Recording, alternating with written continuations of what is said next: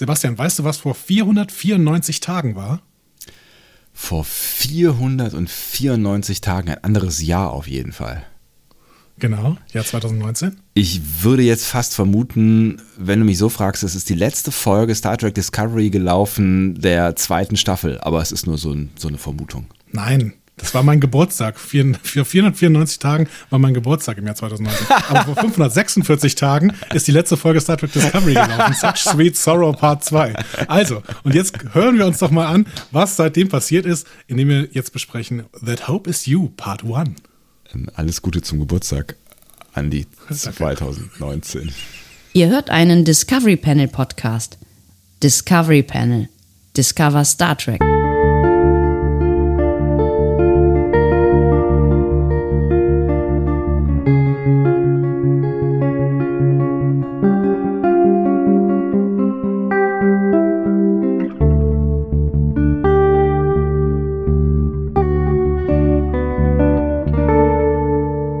Sehr verehrten Damen, meine sehr verehrten Herren, ich möchte Sie recht herzlich und höchst offiziell begrüßen zum ersten Podcast passend zur neuen Staffel von Star Trek Discovery. Es ist die dritte Staffel und ihr seid live mit dabei. Ist das aufregend oder was? Uh, yeah. Ich dachte, ich mach's mal so ein bisschen offiziell am Anfang. Ne? Also das ist ja jetzt schon irgendwie so ein, ja, so ein ne? es ist ein offizieller, es ist ein feierlicher Anlass, finde ich. Ne? Es hat, hat schon ein bisschen was. Deinen Signature-Satz äh, hast du geopfert dafür? Hm? Ja, vielleicht kommt er ja noch. Ich könnte ihn ja noch, noch äh, einbringen, wenn wir dann so richtig loslegen. Ich dachte, wir gehen jetzt mal so erstmal auf die emotionale Ebene und, und sprechen so ein bisschen über das Gefühl in uns, was uns jetzt hier gerade begleitet und bewegt. Nein, ich will nicht über irgendwelche Gefühle sprechen, ich will über die Folge sprechen. Was ist denn mit dir los? Komm, komm, komm. Was ist denn mit dir los? Hast du einiges, äh, hast du einiges vor oder was? Was, ist, was, was passiert? Ich habe einiges vor. Einiges vor. Hm. 4405. Das sind die Worte. Ich habe einiges vor. Ja, genau. Mir fehlen die Worte nicht. Die, Worte. ja, ähm, die, die, die äh, geübten äh, Hörerinnen und Hörer wissen tatsächlich, was äh, das bedeutet. Hm. Sebastian, wer bist du eigentlich und wer bin ich eigentlich? Was ist denn das für ein Anfang hier? Das, das, ich komme überhaupt nicht klar. Das, das ist eine, eine, eine nahezu philosophische Frage, die du jetzt hier am Anfang äh, raushaust, oder? Ja. Ich weiß, was ist mit dir los? Was ist denn das für ein Anfang? Gef Wir gefällt jetzt die ganzen neuen Hörer, die hier, die hier äh, Star Trek Discovery, die jetzt endlich wieder einschalten. Schön, dass ihr wieder da seid. Wir haben euch äh, lang nicht mehr gesehen. Und Ach, weißt du? da echt die ganze Zeit dabei, deutsche Songtexte zu zitieren. Was ist da denn los eigentlich? Ach man, ich dachte, wir machen jetzt hier mal so ein bisschen, so ein bisschen was anderes, so ein bisschen was mit feierlich und wir stoßen quasi virtuell an, aber dann lassen wir den ganzen Kram halt. Herzlich willkommen. Wir öffnen das Discovery Panel höchst offiziell zur ersten Folge der dritten Staffel Star Trek Discovery. Sie hört auf den Namen The That Hope is You auf dem Panel heute. Andreas Dom. Und Sebastian Sonntag. Ja, komm, dann los, los, los, los, los. Wir haben ja keine ja, komm, Zeit zu verlieren. Stoßen, stoßen, wir einmal an. Stoßen wir einmal an hier. Ja, ja. Ich habe mir extra äh, zur Feier des Tages einen äh, sehr schönen äh, Gin gemacht. Oh. Ein, ein äh, Malfi. Gibt dein Leben einen Gin, ähm, wo wir gerade bei Song Songtexten waren, ne? Ja, genau. Ein, ein Malfi ähm, äh, mit Pink Grapefruit. Ich habe mir zur Feier des Tages einfach mal. Sehr lecker übrigens. Ein bisschen Wasser aufgesprudelt aus der Leitung. Ja, das ist doch toll. Das ist auch toll, oder? Das ist mm. sehr bitter, dieser, dieser Pink Grapefruit, aber ähm, das ist gar nicht so schlecht. Gefällt mir gut. Schmeckt mir ganz gut. Sollten wir uns in irgendeinem anderen Leben nochmal begegnen, wäre ich interessiert zu probieren. Sehr, sehr gern. Ich habe mittlerweile eine sehr, sehr große Gin-Auswahl, was man halt so macht in der äh, Quarantäne. So. Saufen. That Hope is You, Part 1. Ja, das können wir noch hinzufügen. Du hast äh, völlig recht. Ist vielleicht auch nicht genau. vollständig genau. unwichtig, äh, dieses Part 1. Nee, es ist ein spannendes Part 1, denn tatsächlich heißt die Folge nächste Woche nicht That Hope is You Part 2. ähm, deswegen äh, sind wir mal gespannt, wann es That Hope is You Part 2 denn gibt, vielleicht im Staffelfinale. Wir werden es sehen. Aber es ist natürlich ein Satz gesprochen von Adil Husseins Charakter zu Michael. Ne? That Hope das heißt, äh, wir, is You. Ja, ist auch ein komischer Satz wir eigentlich. Wir wissen ne? schon, wer You ist, tatsächlich. Ja, das wissen wir, genau. Hätten wir aber auch ahnen können in dieser Serie. Irgendwie schon. Also spätestens auch nach dieser ersten Folge, weil das äh, bestätigt sich ja dann doch wieder alles, was man hätte ahnen können, auch ohne diesen Satz gehört zu haben. Aber naja gut, dazu später mehr. Wie viel Bock hattest du vor dieser Folge, muss ich dich jetzt mal fragen? Oh, sehr viel. Sehr viel. Also ähm, das, das ist so ein bisschen der Unterschied zu äh, Lower Decks. Ne? Also ich habe tatsächlich, ähm, ich weiß nicht, wie viele von euch Lower Decks mittlerweile haben sehen können und ich hoffe sehr, dass ihr bald alle Lower Decks sehen könnt, die es noch nicht gesehen haben und dann auch alle unsere Folgen anhört, weil die sind mindestens genauso schön. Also diese, die, die, diese Serie hat mich wirklich überrascht und die hat mich durchaus auch irgendwie bewegt und ich fand es toll, äh, Teil davon gewesen sein zu können. Ähm, Warst du nicht? Was? Natürlich. Wollte ich nur mal sagen. Willst, willst du mir Welche Rolle hast du denn gespielt? Hä? Ich, war, ich war vielleicht sogar in der wichtigsten Rolle. Ich war in der, in der Rolle der Zuschauer. The Audience. Also willst, willst du mir bitte sagen, dass, dass, äh, dass, dass der, der, die Zuschauer nicht dazugehören? Das ist so ein bisschen wie wenn du mir sagen würdest, dass äh, zur Kommunikation nicht der Empfänger gehört.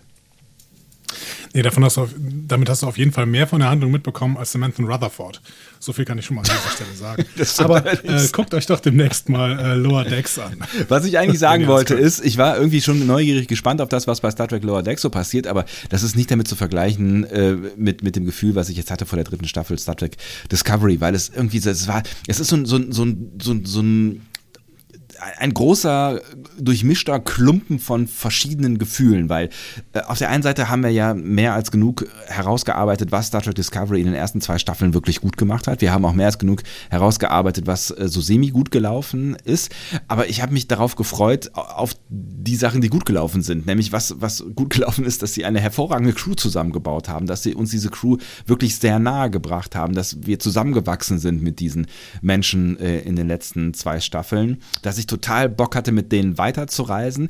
Also ich habe mich auf eine, ein, ein Wiedersehen quasi gefreut. Das war also auf der einen Seite eine, eine große Wiedersehensfreude, mit diesem Team wieder unterwegs sein zu können. Auf der anderen Seite steckt da natürlich auch so ein Stück weit wieder mal die Hoffnung drin, dass wir jetzt, wo wir ein ganz neues Setting haben, ähm, vielleicht auch nicht nur brillante Einzelfolgen sehen, sondern äh, auch ein, ein, einen großen Plot, der am Ende funktioniert und uns mitnimmt und mhm. es, es ja, diesmal richtig gut wird. Also, ne, ich meine, ja. es, es, war ja nicht total schlecht, das, ne, aber es, es, es hat halt, es hatte so, so ein paar Krankheiten und ja, die, diese Mischung aus, ja, jetzt können sie es schaffen, weil sie sind jetzt nicht mehr in diesem ganzen Problembereich, wo sie vorher drin waren. Jetzt können sie es schaffen. Sie, sie haben ja eigentlich das Potenzial. Sie hatten das Potenzial schon die ganze Zeit und sie haben uns gezeigt, was sie können. Sie müssen es nur noch schaffen, das wirklich richtig und ordentlich auf die Bahn zu bringen. Plus endlich sind wir wieder alle zusammen unterwegs. Das beschreibt, glaube ich, ganz gut meine Vorfreude und sie war groß.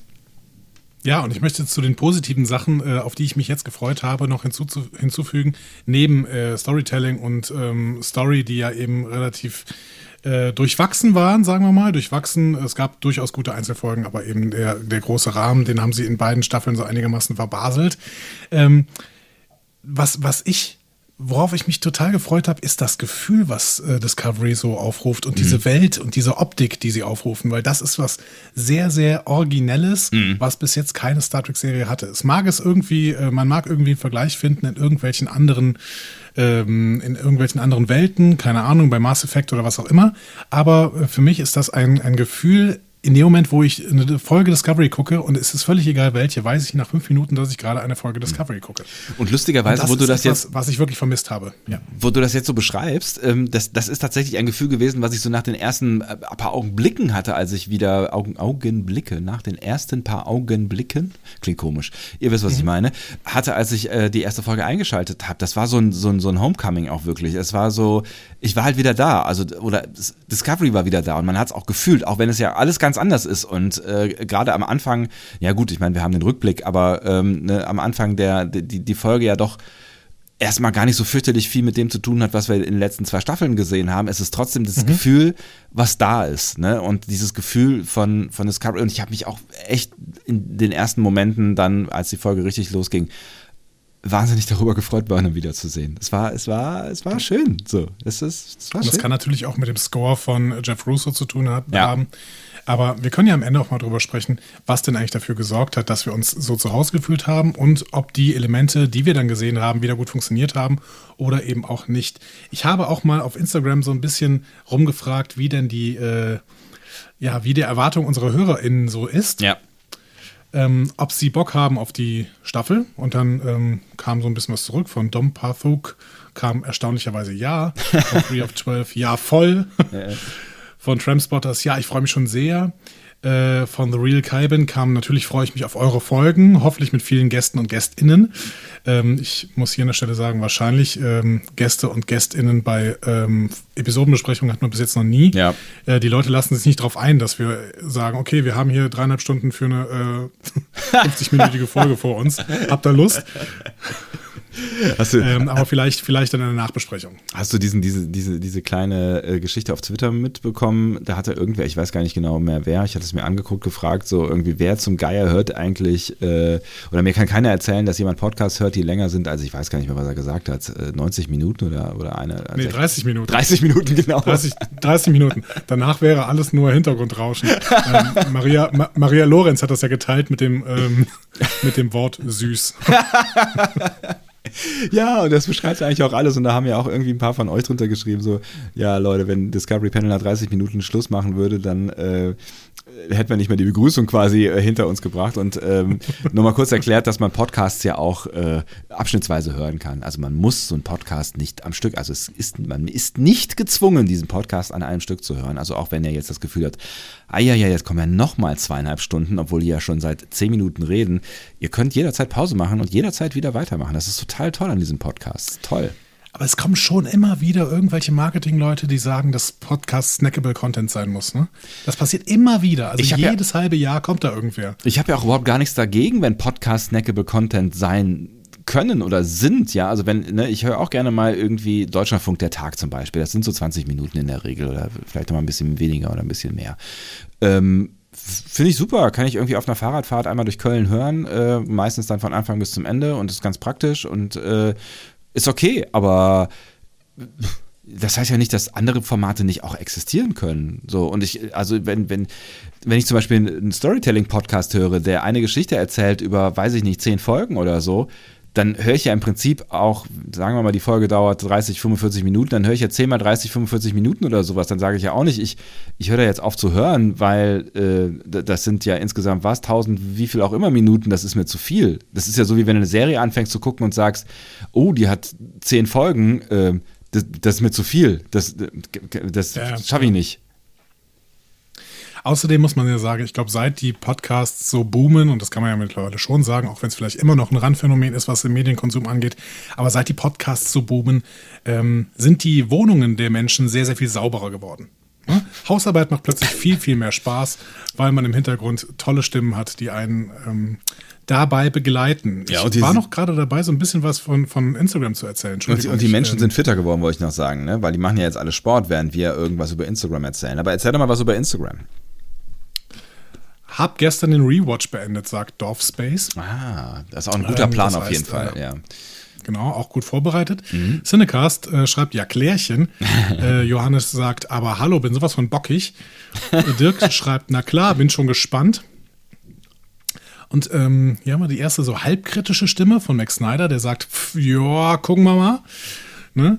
Ähm, aber dann kommt auch schon wieder ein Sunseeker, der sagt, und wie mit einem Herzchen-Smiley. Ähm, am Arno Gasser sagt 50 Minuten Discovery, drei Stunden Discovery Panel, was will man mehr? ja, Grüße. Schon in die Zukunft geschaut. Ja. Ähm, 19 mal 87 sagt, verstehe die Frage nicht. Also offensichtlich ist auch hier eine große Zustimmung zur Serie.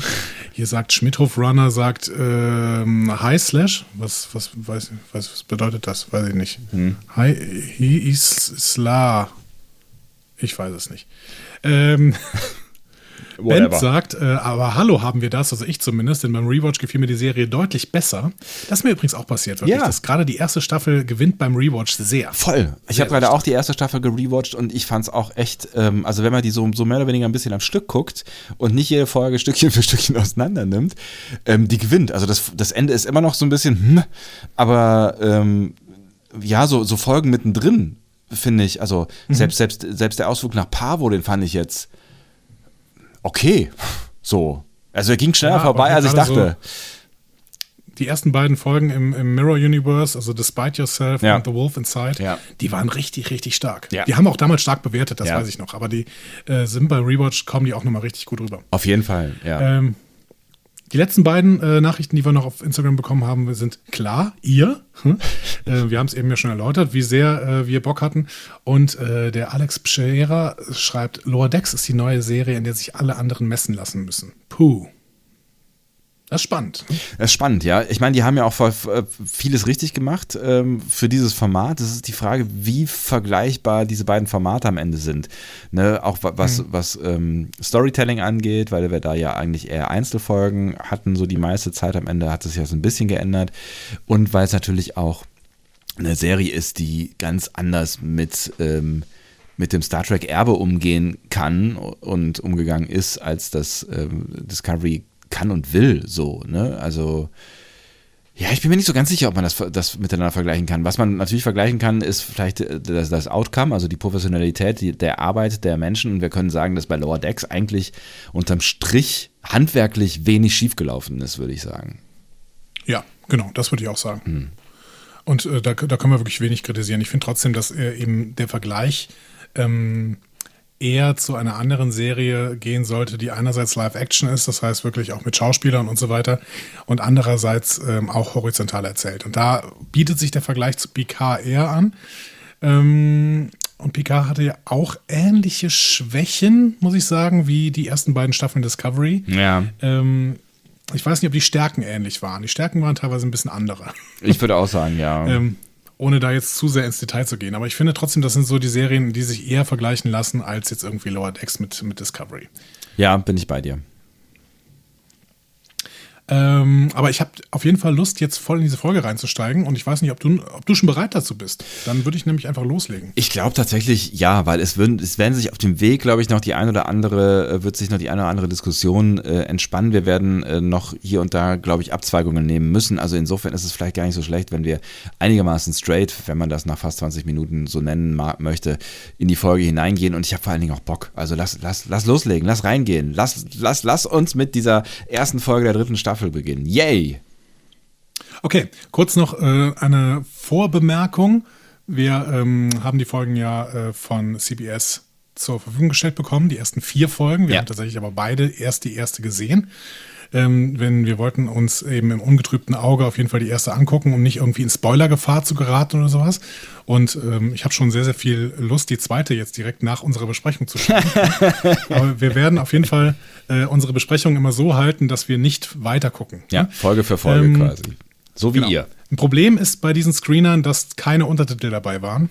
Ja. Das heißt, ähm, ich hatte durchaus ein paar Probleme, äh, das zu verstehen, was da gesagt worden ist, gerade weil ähm, der Charakter Cleveland Booker mhm. ähm, sehr, sehr nuschelt. Und ja. deswegen hatte ich so ein paar Probleme, ihn zu verstehen. Ich hoffe, dass du das gleich füllen kannst. Aber wenn wir irgendwas falsch verstanden haben, dann seid uns nicht böse, denn wir hatten einfach keine Untertitel und natürlich auch erst recht keine Synchronspur.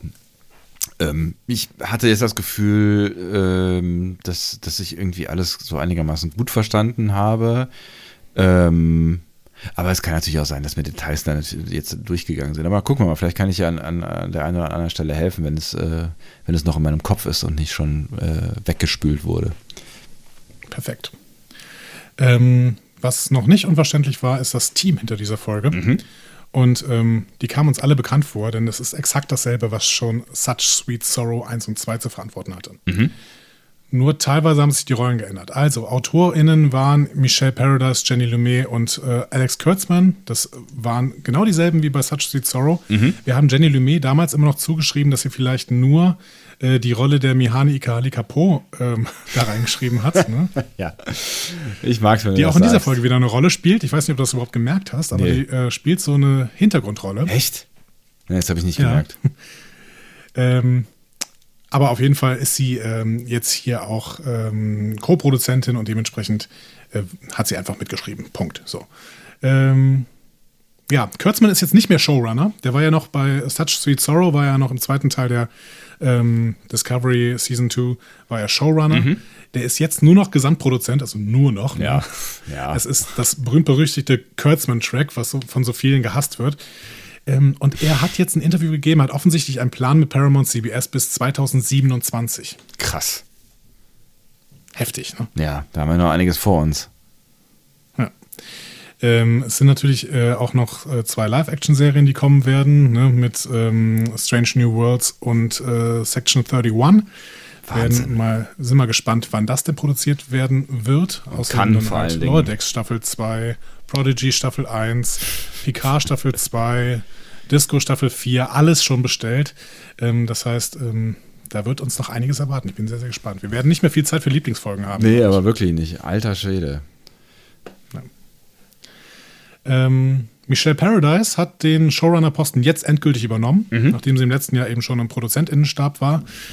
Ähm, über die hatten wir im letzten Jahr einiges erzählt. Also die kommt aus der LGBTQ-Plus-Bewegung, äh, ist bekannt geworden durch so einen Kurzfilm über eine Gruppe lesbischer Frauen in L.A. Der hat einige Preise gewonnen und hat dann später aus dieser Serie einen Kurzfilm entwickelt, nämlich X's and O's.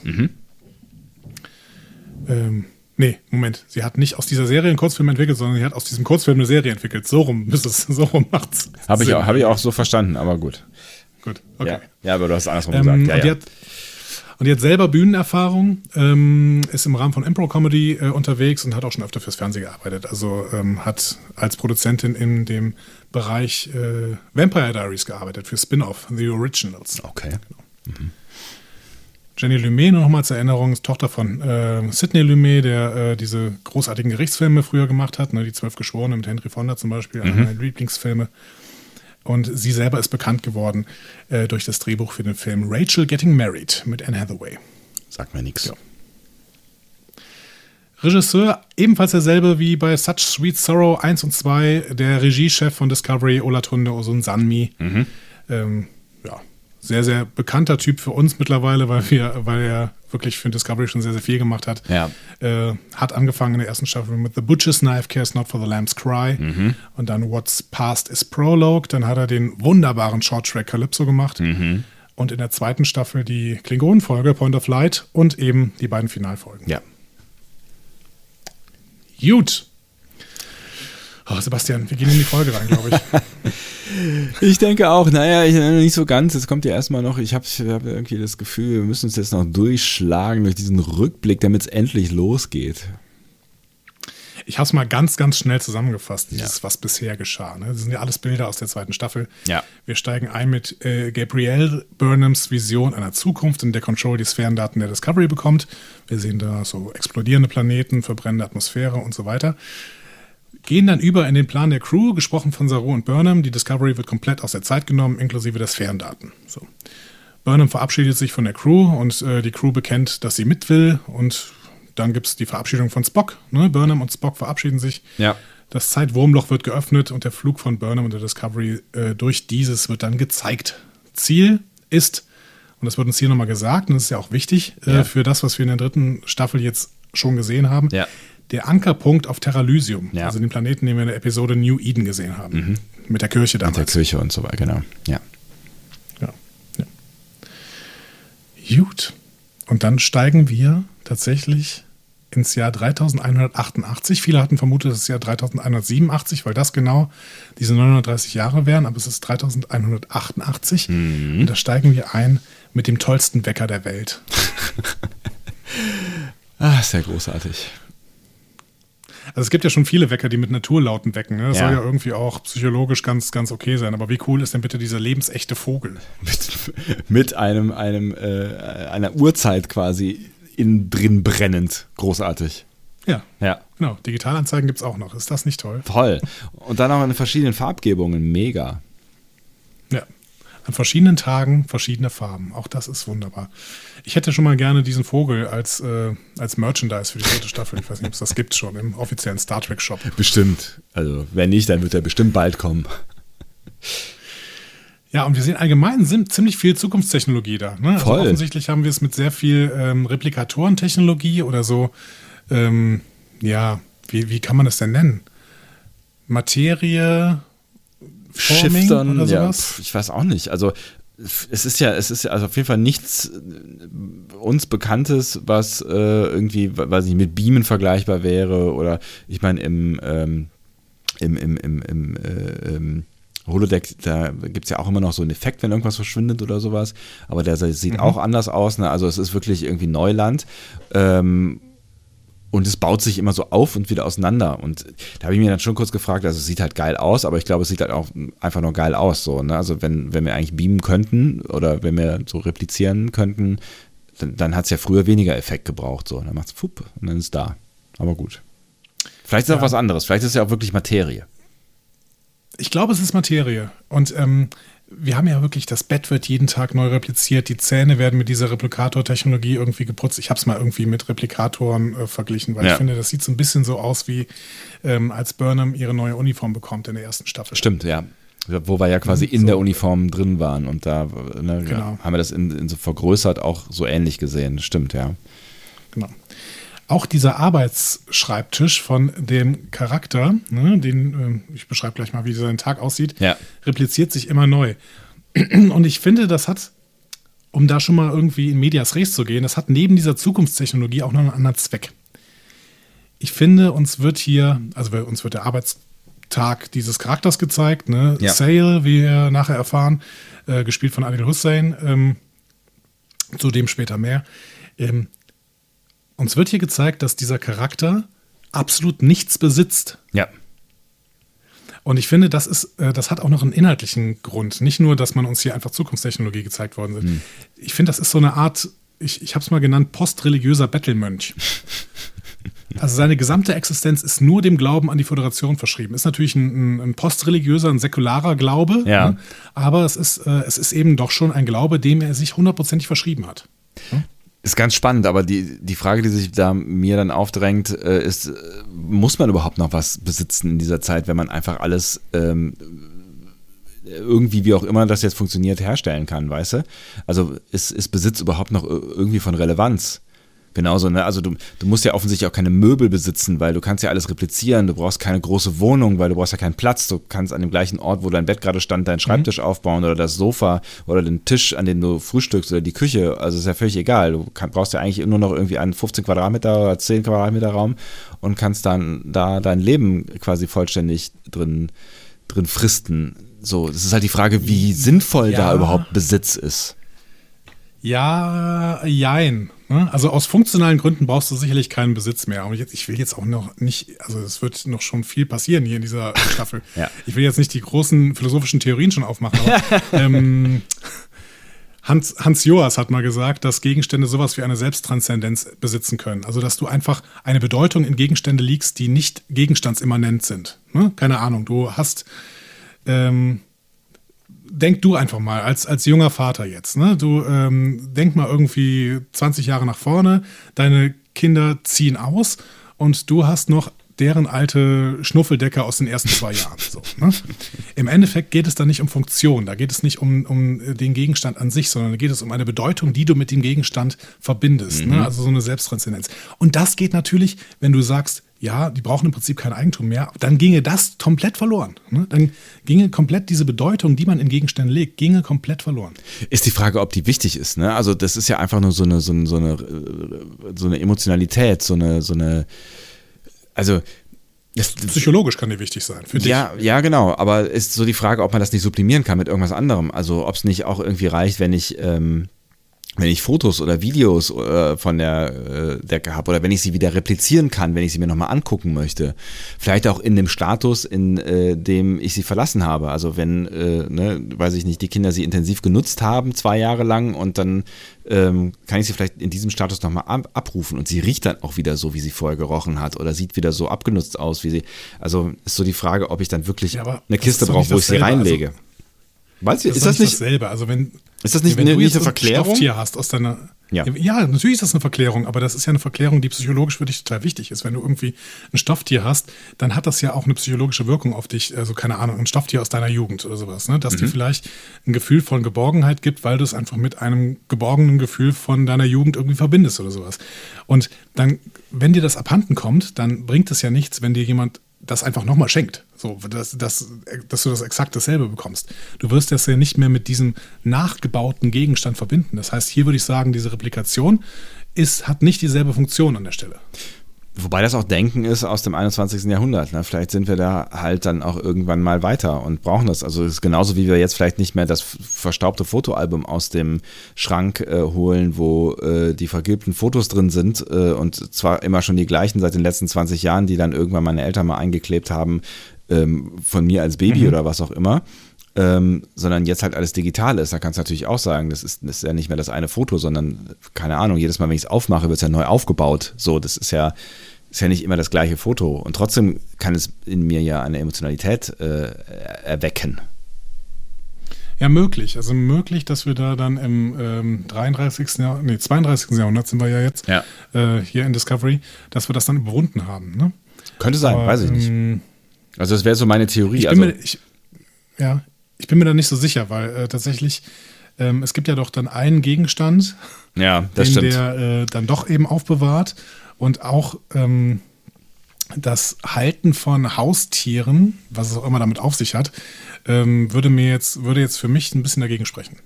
Wobei dieser Gegenstand, das habe ich natürlich nicht, der, der holt ihn aus der Schublade, oder? Diese Kiste holt er aus der Schublade. Nee, aus so einer Box. Aus so einer Box. aber wird die Die nicht Box dann, nimmt auch immerhin dahin mit. Die wird nicht repliziert. Nee, nee, die, die wird als einziges nicht repliziert. Die nimmt er mal mit. Die trägt er. Das heißt, die steht dann irgendwo neben seinem Bett oder was, wenn er schlafen geht. Genau, die steht da irgendwo. Ja. Okay. Habe ich nicht so drauf geachtet. Aber wenn du das sagst, dann glaube ich dir das blind.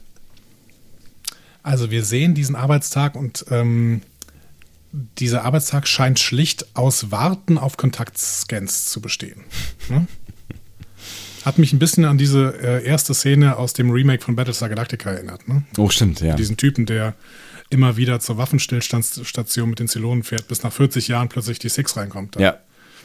Oh, das war ein, das war ein, ein spannender Moment. Ja, man kann schon mal sagen, für den ist es nicht so gut ausgegangen. Nein, es war ja anders, sagen wir mal. Also anders. Ja. Also ich glaube, für ihn ist es schon auch irgendwie ganz gut ausgegangen. Also, ja, Ganz kurz. whatever. Ja, und dann gehen wir auch schon in die erste Actionsequenz der Staffel. Ne? Die er sich irgendwie auch angedeutet hat. Ne? Also ich habe mir schon gedacht, dass wir da jetzt auch anschließen werden. Ja. Wir befinden uns in einem Trümmerfeld, mutmaßlich altes Föderationszeug, weil wir so eine, äh, zumindest könnte man es deuten, als Untertassensektion äh, sehen, wo NCC draufsteht. Ähm, das heißt tendenziell wirklich Föderation. Und ähm, da wird ein trapezförmiges Schiff von einem anderen Schiff verfolgt, welches sich drehen kann und Dauerfeuer macht. Wow, sieht das nice aus.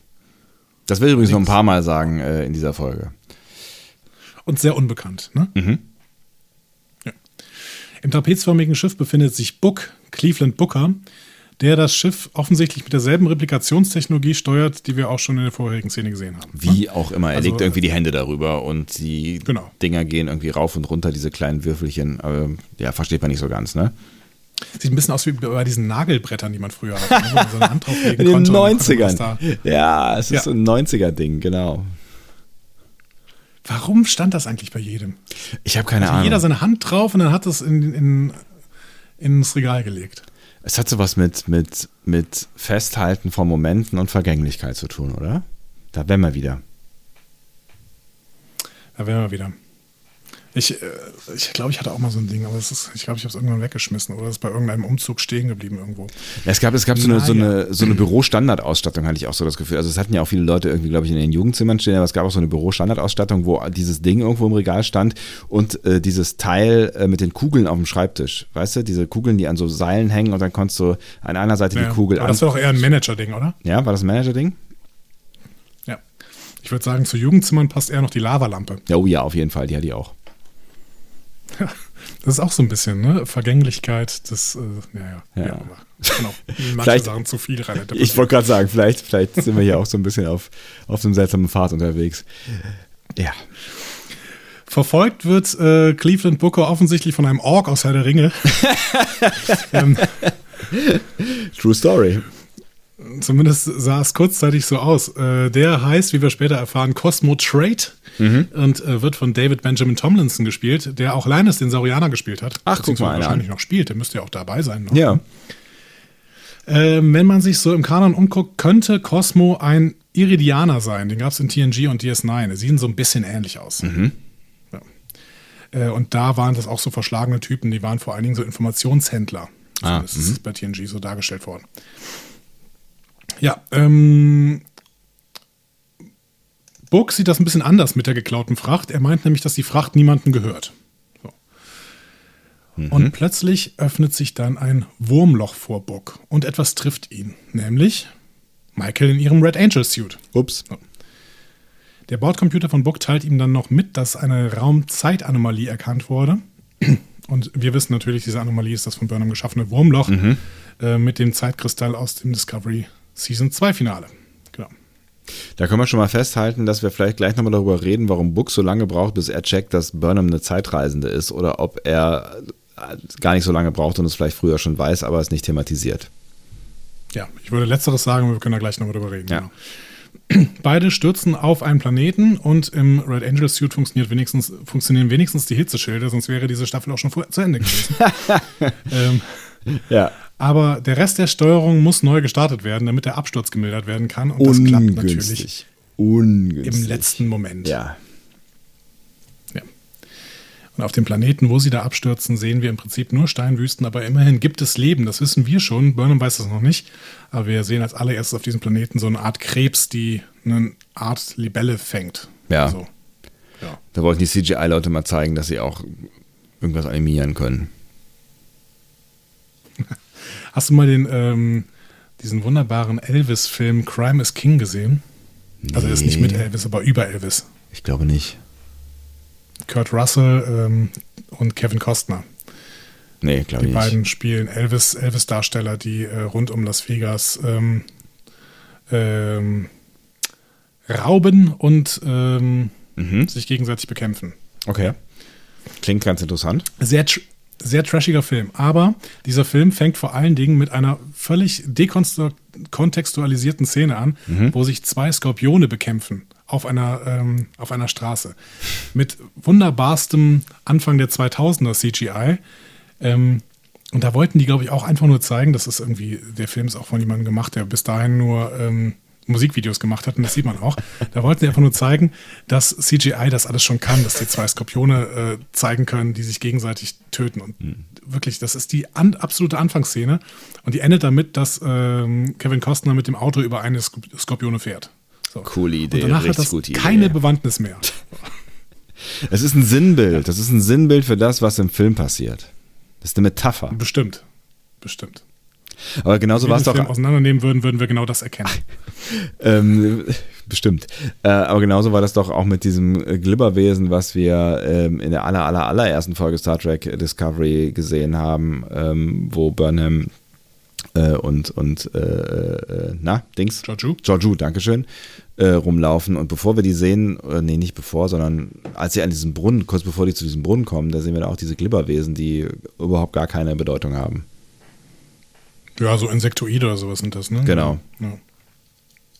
ja, genau. Also manchmal wollen sie auch einfach nur zeigen, dass sie uns ähm, außerirdische Wesen zeigen können. Toll. Ja, Aber es hat, es hat schon auch was. Es zeigt uns so ein bisschen die Atmosphäre natürlich. Ne? Ja, ist, und klar, es gibt den Hinweis darauf, dass es hier sich um einen äh, bewohnbaren Planeten, also einen äh, Planeten, wo es Leben gibt, äh, handelt und vielleicht sogar kohlenstoffbasiertes Leben, weil das irgendwie ähnlich ist dem von uns, was auch ganz gut ist, weil Burnham ja gleich äh, gar keine Zeit hat zu überlegen, ob sie diese Maske jetzt von ihrem Gesicht reißt, sondern es einfach tut. Aber dazu kommen wir jetzt. Genau. Genau, es ist nämlich ein Spoiler, ein Spoiler darauf, was äh, Burnham jetzt gleich rausfinden wird. Ähm, wir sehen auf jeden Fall, Burnham hat überlebt, aber der Red Angel Suit ist schwer beschädigt. Die Flügel sind so heiß geworden, dass sie beim Einsturz Feuer gefangen haben, offensichtlich, äh, denn es steigen dicke Rauchschwaden in den Himmel auf. Der Anzug deaktiviert sich, löst sich also von Burnham mhm. und die will natürlich sofort die Discovery rufen, schnappt sich also ihren Kommunikator, aber keine Antwort. Und das Gefühl, das hier in uns aufkommen soll, ist, vielleicht sind doch alle tot. Hm? Ja, vielleicht. Ja, meinst du, das soll aufkommen? Also, ja. Es ist ein bisschen blöd. Vielleicht sagen wir an der Stelle auch nichts weiter. Es mag ja Leute geben, die. Ja. Punkt. Genau. Also schmeißt Burnham den Computer äh, im Red Angel Suit an.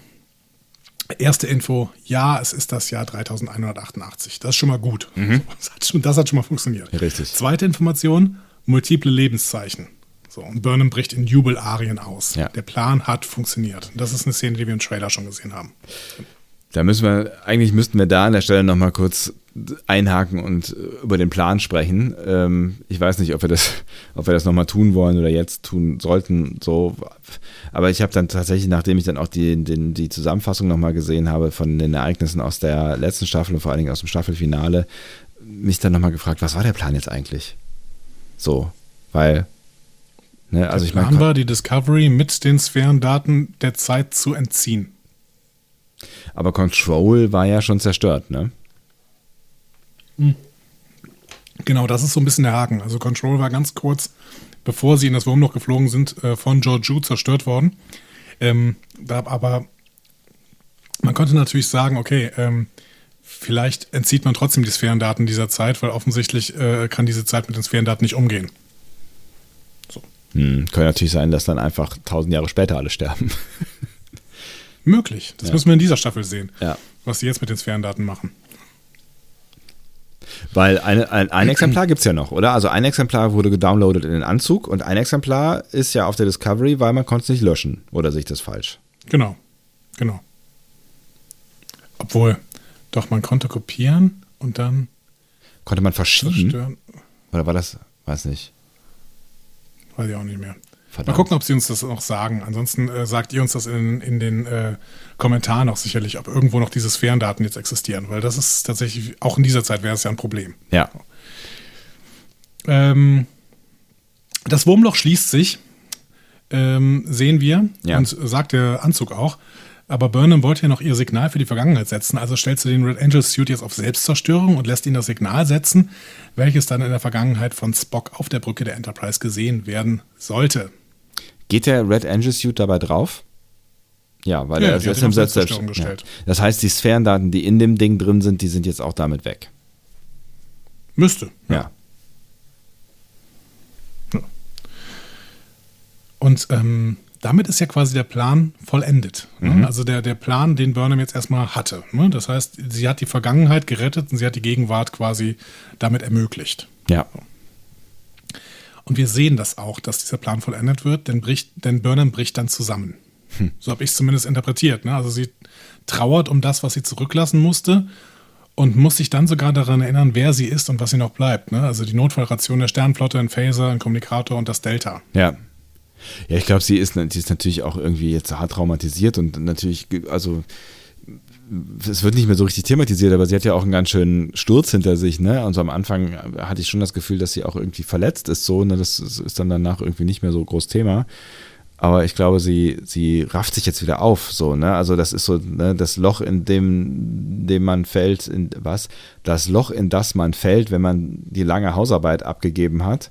Und ähm, sich jetzt dann nochmal irgendwie äh, dazu motivieren muss, dann die mündliche Prüfung in zwei Wochen noch zu machen. Tolles Bild. Wie hast, ja, nee, ist ein total tolles Bild. Deswegen, ich wollte dich auch noch fragen, wie hast du das interpretiert? Weil ich habe da einen Interpretationsansatz natürlich, aber wie hast du es interpretiert? Dieses, warum musste sie sich hier überreden, aufzustehen und loszugehen? Und dabei immer wieder ihren Namen und ihren Rang sagen. Vielleicht auch, um sich zu vergewissern, ähm, dass die Zeit noch die ist, in der sie sich bewegen, zu bewegen glaubt, also nochmal zu sagen, okay, ich bin, ich bin hier, ich bin der und der und ich habe das und das getan und ähm, das ist meine Identität und die ist noch da und ich kann mich daran erinnern und das ist meine Mission und meine Mission ist es, ähm, jetzt auch vielleicht hier nicht aufzugeben, sondern mein Schiff wiederzufinden oder sowas. Also das waren jetzt zwei Sachen eigentlich in einem, aber, mhm. aber so irgendwie in die Richtung vielleicht. Was hast du gedacht? Ich weiß nicht, ich werde es noch ein paar Mal sagen in dieser Folge. Vielleicht bin ich noch ein bisschen zu viel in der Philosophie von Picard gefangen, aber ja. könnte es nicht auch sein, dass uns klar gemacht werden sollte, dass Burnham nun in so einem tief existenzialistischen Gefühl ist? Also nach dem Motto, was hat denn für sie noch eine Bedeutung, wenn die Discovery sich nicht mehr meldet? So. Sie ist jetzt in einer Zeit, die nicht ihre ist. Sie hat alles zurückgelassen, was ihr etwas bedeutete und ihre Existenz ist, ja, Camus würde sagen, ihre Existenz ist sinnlos. Hm. Also sie hat ja keinen Sinn mehr. Es gibt ja keinen, es gibt ja kein, warum sollte sie doch überhaupt existieren? Und warum sagst du, glaubst du, dann sagt sie sich das quasi, um sich daran zu erinnern, wer sie mal war oder dass sie mal eine Bedeutung hatte? Oder ähm, also wo, wo, wozu dieses gebetsmühlenartige Wiederholen ihres Namens und ihres Rangs? Naja, um mal den Kontext in die gesamte Folge zu werfen, weil sie ein True Believer ist.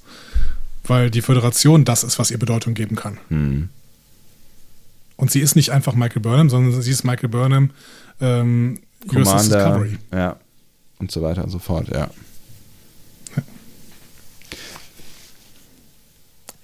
Ja, da könnte was dran sein. Hm. Das ist ja dann quasi auch der erste Schritt, äh, um, um das zu tun, was sie dann im Anschluss tut. Ne? Nachdem sie die Discovery nicht erreicht hat, ist ja quasi dann der Plan, der daraus erwächst, ist, ähm, ja gut, ähm, das, was mich definiert, ist Starfleet. Äh, also äh, gehe ich jetzt irgendwie, oder Föderation, also suche ich jetzt die, nächsten Spuren der Föderation, so, ne? Ja, genau. Können wir den Gedanken vielleicht mal im Hinterkopf haben? Also ich habe äh, das Gefühl, dass uns die Macher sowas hier suggerieren möchten. So. Nach diesen handgestoppten zehn Minuten gehen wir auf jeden Fall ins Intro. Schön gesagt. Was hat sich verändert? Ich, äh, ich wusste ja, dass du es mir im Detail erklären kannst, aber es sind halt einige neue, neue Elemente schon dabei, die äh, ich zum Teil nicht so richtig deuten konnte. Also auch so irgendwie robotisch aussehende mhm. Dinge und Muster. Aber es sind auch so ein paar alte Sachen mit dabei. Ne? Also die Blumen aus der ja. ersten Staffel sind nach wie vor dabei. Äh, so, ich gedacht habe, so eigentlich ist das ja, ist das ja schon vorbei. So, ne? Aber was, was, du, du hast es doch bestimmt auseinandergenommen. Was sind die neuen äh, Elemente denn alle im Detail? Oder wie hast du denn auch diese, diese, diese Ornamente da interpretiert? Also erstmal die alten Sachen, die wir sehen, sind so Bilder der Discovery, da hast ja. du recht. Ne? Ähm, wir sehen auch so einen Phaser, der sich aber jetzt äh, in eine Zukunftswaffe verwandelt. Also mm. den haben wir ähm, Ab Staffel 2 gesehen, gesehen oder? TOS, hm, ja, weiß ich nicht, ob sogar schon am Anfang an. Ich meine, ich meine sogar von Anfang an, ja, kann dass sein. da eine, in, in eine TOS-Waffe zusammensetzt. Mhm. Äh, den Vulcan Salute, den haben wir äh, in beiden Staffeln gesehen, bin ich mir ziemlich sicher. Ja. Und den Captain's Chair haben wir auf jeden Fall auch in Staffel 2 gesehen, ja. der sich da zusammensetzt. Ähm, wir sehen jetzt ein Gesicht, da hatten das, wir hatten auch zumindest in Staffel 2 auch ein Gesicht gesehen. Das war aber meiner Meinung nach damals eher ein männliches Gesicht. Und jetzt ist es schon ziemlich deutlich das Gesetz, Gesicht von Michael. Ja. Also Burnham. Würde ich auch sagen, ja. Ähm, dann diesen Roboter, den du angesprochen hast, mhm. der sieht meiner Meinung nach so ein bisschen aus wie der Reparaturroboter auf Such Sweet Sorrow. Also, äh, das ist das, was wir im Short Track Ephraim und Dot gesehen haben. Ne? Da ist es der Dot. Mhm. Dieser, ähm, ja, wie kann man den am besten vergleichen? Mit ähm, hier bei Wally die äh, äh, Eva. Ja. Oder Eve? Iva. Iva. Iva. Oder? Genau. Iva, ja. sagt er doch immer, oder? Genau, ja. Ich meine schon. Hm. Die sieht so ein bisschen ähnlich aus, ne? Sie, mhm. Wie diese Reparaturroboter. Stimmt. Dann sehen wir sowas wie ein Messer. Das sah von unten noch aus wie ein Kommunikator und ich bin mir nicht sicher, ob das vielleicht sogar Books Schiff ist. Mhm. Ach so, ja. Bei Books Schiff bin ich mir allgemein nicht so sicher. Also ich habe schon irgendwo in einer Review gelesen, und das fand ich eigentlich einen schönen Gedanken, ähm, dass das so ein Schiff ist, was, ähm, ha, wie nennt man das denn? Hm. Es gibt doch von irgendwelchen Nussbäumen, so herunterfallende Dinger, die sich dann so drehen. Ahorn? Äh, ich glaube, es Ahorn, ist Ahorn. Das Ahorn, das sind diese kleinen äh, Hubschrauber, äh, äh genau. Ja, genau, ja. Genau. Und äh, da habe ich eine Review gelesen, dass ähm, Books Schiff dem nachgebildet sein könnte. Und das finde ich natürlich einen sehr, sehr schönen Gedanken, dass wir hier quasi ähm, fortgeführte Bionik haben. Ne? Also ah, irgendwelche mhm. ähm, Ideen aus der Natur in Technologie übersetzt. Und das würde natürlich auch zu Book passen, wie, Voll. wie wir ihn nachher kennenlernen. Ja. So, ne? Müssen wir ein bisschen darauf achten, ob das vielleicht wirklich der Fall sein kann. Ähm, und was wir am Ende sehen, ist das neue Badge. Das kennen wir auch schon aus den Trailern. Mhm. Äh, das Delta ist jetzt in einem Kreis und unterbrochen. Ja. Ne? Und unten ist quasi noch so, ein, so, eine Kante drin. Also vielleicht hat das auch irgendwas zu bedeuten. Und oben links an diesem Delta sind die Rangabzeichen zu sehen. Mhm. Also vier Punkte, die teilweise vielleicht ausgefüllt sind, teilweise nicht. Ja. Würde ich mir zumindest schätzen, dass das die Rangabzeichen sind dann. Ja, ja kann ich mir auch gut vorstellen, ja. ja. Ansonsten von der Musik her hat sich nichts geändert, vom gesamten Stil her auch nicht. Und ähm, ich mag ihn weiterhin, diesen Vorspann. Ja, ich habe ihn sehr gerne geschaut. Endlich war er wieder da. Ja. Ich muss aber sagen, ähm, beim Vorspann kommt bei mir nicht dasselbe Gefühl auf, und das habe ich jetzt nochmal gemerkt, äh, wie wenn ich den DS9-Vorspann sehe. ähm, das musst du ein bisschen erklären. Also, weil, weil, es, weil es irgendwie, weil es mehr mit deiner Vergangenheit zu tun hat, weil es deswegen emotionaler ist, DS9? Oder? Es ist auf jeden Fall emotionaler, ich weiß nicht genau warum. Hm.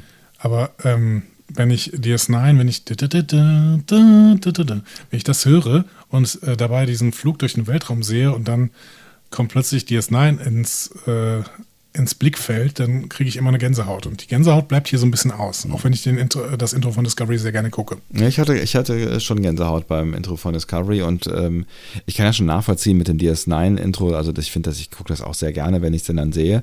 Aber eigentlich ehrlich gesagt, wenn du es jetzt mal runternimmst von dem Emotionssockel, auf das wir es wahrscheinlich beide stellen, ist es, ist es schon einer der langweiligeren Vorspänne. Also ich mag die, die, die Musik auch echt gerne so, aber es ist schon sehr, es ist auch sehr langsam geschnitten. Es ist alles sehr behäbig und sie haben es ja versucht, dann ab Staffel 4, glaube ich, ne, so ein bisschen zu, zu, zu ähm, aufzupimpen mit so ein bisschen mehr Effekten in der Musik. Und da ist ja auch ein bisschen mehr los im Vorspann, auch mit der Defiant und so. Ähm, aber eigentlich so das ganz. Halt episch. Ja, aber so ganz rational betrachtet ist im Discovery-Vorspann schon ein bisschen mehr los. Rational, rational. Gar nichts rational. ja, ich wusste, dass ich dir damit nicht kommen kann. Gut. Ähm, nach dem Intro gehen wir an die Bucht, an der offenbar das Trapezschiff von Buck abgestürzt ist. Mhm. Da starten wir so über dem, über dem Wasser, auch ein sehr, sehr schöner Effekt. Allgemein finde ich, dass ähm, äh, Olatunde und Sanmi wirklich sehr, sehr ausnutzt, dass sie hier aufwendige, kostspielige Außendrehs in, in, in Island machen durften. Boah, ist das Denn schön da. Alter Schwede. Knaller, ne? Ja. Knaller. Und das sind auch echt also wahnsinnig wirklich, schöne ja. Bilder. Ja, das wolltest du sagen. Ja, ja genau. Ja. Genau, genau. Ja, es ist wirklich toll. Also ich meine, das sind natürlich auch Möglichkeiten, die die alten Track-Serien alle nicht hatten. Ne? Ja. Das muss man auch äh, sich vor Augen führen. Aber wie damit umgegangen wird, dass diese Track-Serie diese Möglichkeiten hat, das ist schon, schon großartig. Voll. Also allein, was man jetzt in den ersten zehn Minuten schon an Bildern, ne, egal ob es jetzt die Weltraumbilder gewesen sind oder dann halt auch äh, die Bilder von, von Burnhams Landung oder jetzt auch hier so diese, diese Überflugflüge, es sieht wahnsinnig gut aus. Ich habe ein bisschen Fernweh bekommen nach, nach Island tatsächlich. Da Warst du mal da? Achso. Nee. Hm. War ich nicht. Ich, ähm, ich spiele zurzeit sehr, sehr gerne GeoGuessr. Kennst du das? Nee. Das ist so ein Spiel, was auf äh, Google Maps aufbaut. Mhm. Ähm, das Spiel ist im Prinzip, du wirst irgendwo rausgeschmissen und äh, musst dann herausfinden, wo du bist. So. mhm. Entweder unter einer vorgegebenen Zeit, in der du dich äh, da auf dieser Karte bewegen kannst, oder ähm, auch in der vor, vorgegebenen Zeit, ohne dich zu bewegen, oder äh, halt auch frei und es gibt dann auch noch so Unterspiele, wie zum Beispiel ähm, Country nee, oder äh, Landstreak, weiß ich nicht genau. Mhm. Auf jeden Fall, wo du einfach nur die Länder erkennen musst, aber es gibt tatsächlich auch die Spiele, wo du Punkte bekommst, je näher du an dem Punkt wirklich bist, an dem du rausgelassen worden bist. Und wenn man das Spiel spielt, dann ähm, bekommt man einen sehr, sehr schönen, ja, also man, die Toleranz steigt. weil irgendwie das, man das Gefühl bekommt, andere Länder, die auch total exotisch sein können, sind dann trotzdem irgendwie sehr, sehr ähnlich zu mhm. dem, was wir hier so machen. Weil da stehen auch halt Leute irgendwie am Rand und wenn das Google-Auto vorbeikommt, dann gucken sie halt doof, so wie wir das halt auch machen. ja, die erstaunliche Erkenntnis, irgendwie sind die Menschen dann am Ende doch alle irgendwie doch recht ähnlich. Ja, genau. Ja, und da, das triggert auch mein Fernweh, genau wie äh, diese Bilder von Island hier. Ja. ja, kann ich sehr gut nachvollziehen. Also es ist ja wirklich eine atemberaubende Landschaft. Irgendwann ist die Pandemie auch wieder vorbei und dann geht es vielleicht nach Island mal. Wer weiß, wer weiß. Du bist der Optimist von uns beiden, immer schon gewesen. ja. Was bleibt denn sonst? Ah, du hast recht. Ja, Burnham kommt gerade in dieser Bucht an. Da verschwindet das Schiff plötzlich und Burnham wird von hinten angegriffen. Ähm, sie kann sich wehren und beteuert ihre Friedfertigkeit, aber Book, der sie angegriffen hat, glaubt ihr nicht und versucht sie weiter zu überwältigen. Oh Wunder, sie hat ihn ja auch zum Absturz gebracht, würde ich sagen. Ne? Klar. Auf der anderen Seite muss, müssen wir vielleicht auch bei der Gelegenheit nochmal erklären, warum er so wahnsinnig feindselig ist. Also die Welt äh, hat da sicherlich viel mit zu tun, in der wir uns bewegen, weil wir stellen ja gleich fest, es ist keine, keine einfache und friedfertige Welt. Ähm, auf der anderen Seite wird uns Book ja dann später auch als ein ganz jemand anders quasi gezeigt. Und ich finde, ähm, erstmal prügeln und dann fragen, irgendwie eine schwierige Taktik, die dann irgendwie zu dem restlichen Book gar nicht so richtig passen möchte. Aber sonst hätten wir wahrscheinlich auch den Break. Das ist wahrscheinlich ein dramaturgisches Mittel, damit wir den Break von eher so ne, diesen, diesen, äh, diesen Huh-Effekt auch äh, am Ende haben, äh, was seinen Charakter angeht. Ne? Ach, weiß ich nicht. Also der, die erste Verbindung zu ihr ist, dass er sie zum Absturz gebracht hat. Und das war's. So. Also ja, und sie leben in der. Aus dem Nichts gekommen und, und hat sie zum Absturz gebracht. Genau, und es ist eine feindliche Welt. Ja. Also. Ja, du hast schon recht. Vielleicht ist es auch gerechtfertigt. Damit äh, nicht mit Respekt, wie heißt das, mit äh, Vorsicht ranzugehen oder sowas in der Richtung, ja. Meine Frage ist eher, Burnham will ihm ja die ganze Zeit äh, ihren Namen sagen, aber ja. den will er nicht hören. Wie hast du das denn interpretiert? Da kommen wir jetzt, jetzt schon zu der Frage, ähm, weiß er denn jetzt, dass sie eine Zeitreisende ist oder nicht? Weil wenn, wenn er seinem Computer zugehört hat, wüs, wüsste er es ja und das, dann wüsste er aber eigentlich auch, dass sie ihm gar nicht so feindselig ist, sondern dass es wahrscheinlich, oder keine Ahnung, er wüsste zumindest, dass es ein Unfall gewesen ist, vermutlich, der da passiert ist oder wie auch immer. Ja, vielleicht auch nicht, weiß ich nicht. Aber egal, wenn er es wissen würde, dass sie eine Zeitreisende ist, dann würde das vielleicht sein, seine Abwehrhaltung erklären, weil er keinen Bock hat, ähm, da irgendwo reingezogen zu werden und weil es ja auch schwierig ist, mit Informationen über die Vergangenheit umzugehen oder die Zukunft oder wo auch immer sie dann herkommen mag. Ne? Aber also so könnte man es erklären. Man könnte es natürlich auch einfach erklären mit, ähm, ich will mich aus allem raushalten und je weniger ich über dich weiß, ähm, desto besser ist es, egal wer du bist und ob du jetzt aus einer Zeit kommst, äh, einer anderen Zeit kommst oder nicht. So, ich habe keinen Bock, dich kennenzulernen, hau ab. Oder dieses, ähm, ich bin jemanden, der Menschen sehr, sehr gut Vertrauen schenken kann ähm, und der vertrauensselig ist, aber ich möchte mich selber davor schützen, weil ich weiß, dass es in dieser Welt nicht gut ist, Menschen Vertrauen zu schenken und deswegen möchte ich gar nicht erst deinen Namen hören, damit ich überhaupt keine persönliche Verbindung zu dir aufbaue und am besten gehe ich schnell weg. So. Das ist auf jeden Fall auch eine ganz interessante Erklärung, weil ich schon auch irgendwie das Gefühl hatte, dass er nicht vollständig uninteressiert ist an an ihr, also äh, auch nicht vollständig uninteressiert ist, ihr zu helfen eigentlich, aber dass möglicherweise auch der Kampf gegen sie ein Kampf gegen ihn war. So, so dieses, ich will dich auf jeden Fall auf Abstand halten, weil ich habe vielleicht schon eigentlich verstanden, dass du hier alleine bist und dass du in einer Notsituation bist und dass das ein Unfall war und aber ich will nichts ja, mit dir zu tun haben. Im Zweifel muss ich ja. dich, muss ich dich berauben. Hm. Also ich möchte nicht persönlich mit dir äh, irgendwie eine persönliche Beziehung aufbauen, weil im Zweifel muss ich dich berauben, denn diese Welt ist so. Ja. Keine Ahnung. Irgendwie, dass es in diese Richtung geht. Könnte sein. Im Kampf ist Burnham auf jeden Fall mit ihren Vulcan Martial Arts, mit dem Susmana, was sie ja auf Vulkan gelernt hat, ähm, einfach stärker und kann sich befreien. Hm? Und das, obwohl sie ja eigentlich äh, schwer verletzt äh, sein könnte, müsste oder zumindest verletzt ist. Ne? Aber davon merkt man in dieser Szene spätestens nichts mehr. Ja, offensichtlich äh, hat dieser ähm, Anzug sie doch ganz gut geschützt ja. bei dem Aufprall. Ja. Am Ende des Kampfes kommt es auf jeden Fall zu einem Putt. Burnham bedroht Book mit einem Phaser und er sie mit einem Messer. Sie einigen sich glücklicherweise auf Unentschieden. Und äh, in dem Moment ist der erste Blick auf die Sachen, die Burnham hat, ähm, und Book nennt sie Antiquität. also Burnhams Phaser Antiquität. Ja, äh, logisch. Macht den Phaser nicht weniger tödlich. ne? Ja. Ähm, genauso wie wir von einer tausend Jahre alten Waffe wahrscheinlich umgebracht werden könnten. Ja. Aber ähm, trotzdem ist es eine Antiquität. Ja. Ja, Book ist sauer. Ne? Kann man nicht anders sagen. Der hat keine Ahnung, wie Burnham das Wurmloch gemacht hat, weil das nächste natürliche Wurmloch 100 Lichtjahre entfernt ist. Und es nervt ihn, weil ein Wurmloch wohl den Subraum der näheren Umgebung zerstört. Ähm, und er will auch gar nicht wissen, wie sie zu dem Planeten gekommen ist, der wohl Hima heißt. Ne? Obwohl sie eigentlich nach Terralysium wollte. Und deswegen ähm, rennt er jetzt einfach weg. Und da könnte man jetzt wiederum in Zweifeln kommen, ob er seinem Computer zugehört hat, weil äh, da klingt es halt wiederum so, als wüsste er wirklich nicht, was, was da mit ihr Phase ist. Ja, möglich. Also vielleicht hat er ja wirklich nicht zugehört. Vielleicht hat er es wirklich nicht gemerkt, weil es ging ja auch alles sehr, sehr schnell. Ja, klar. Ne?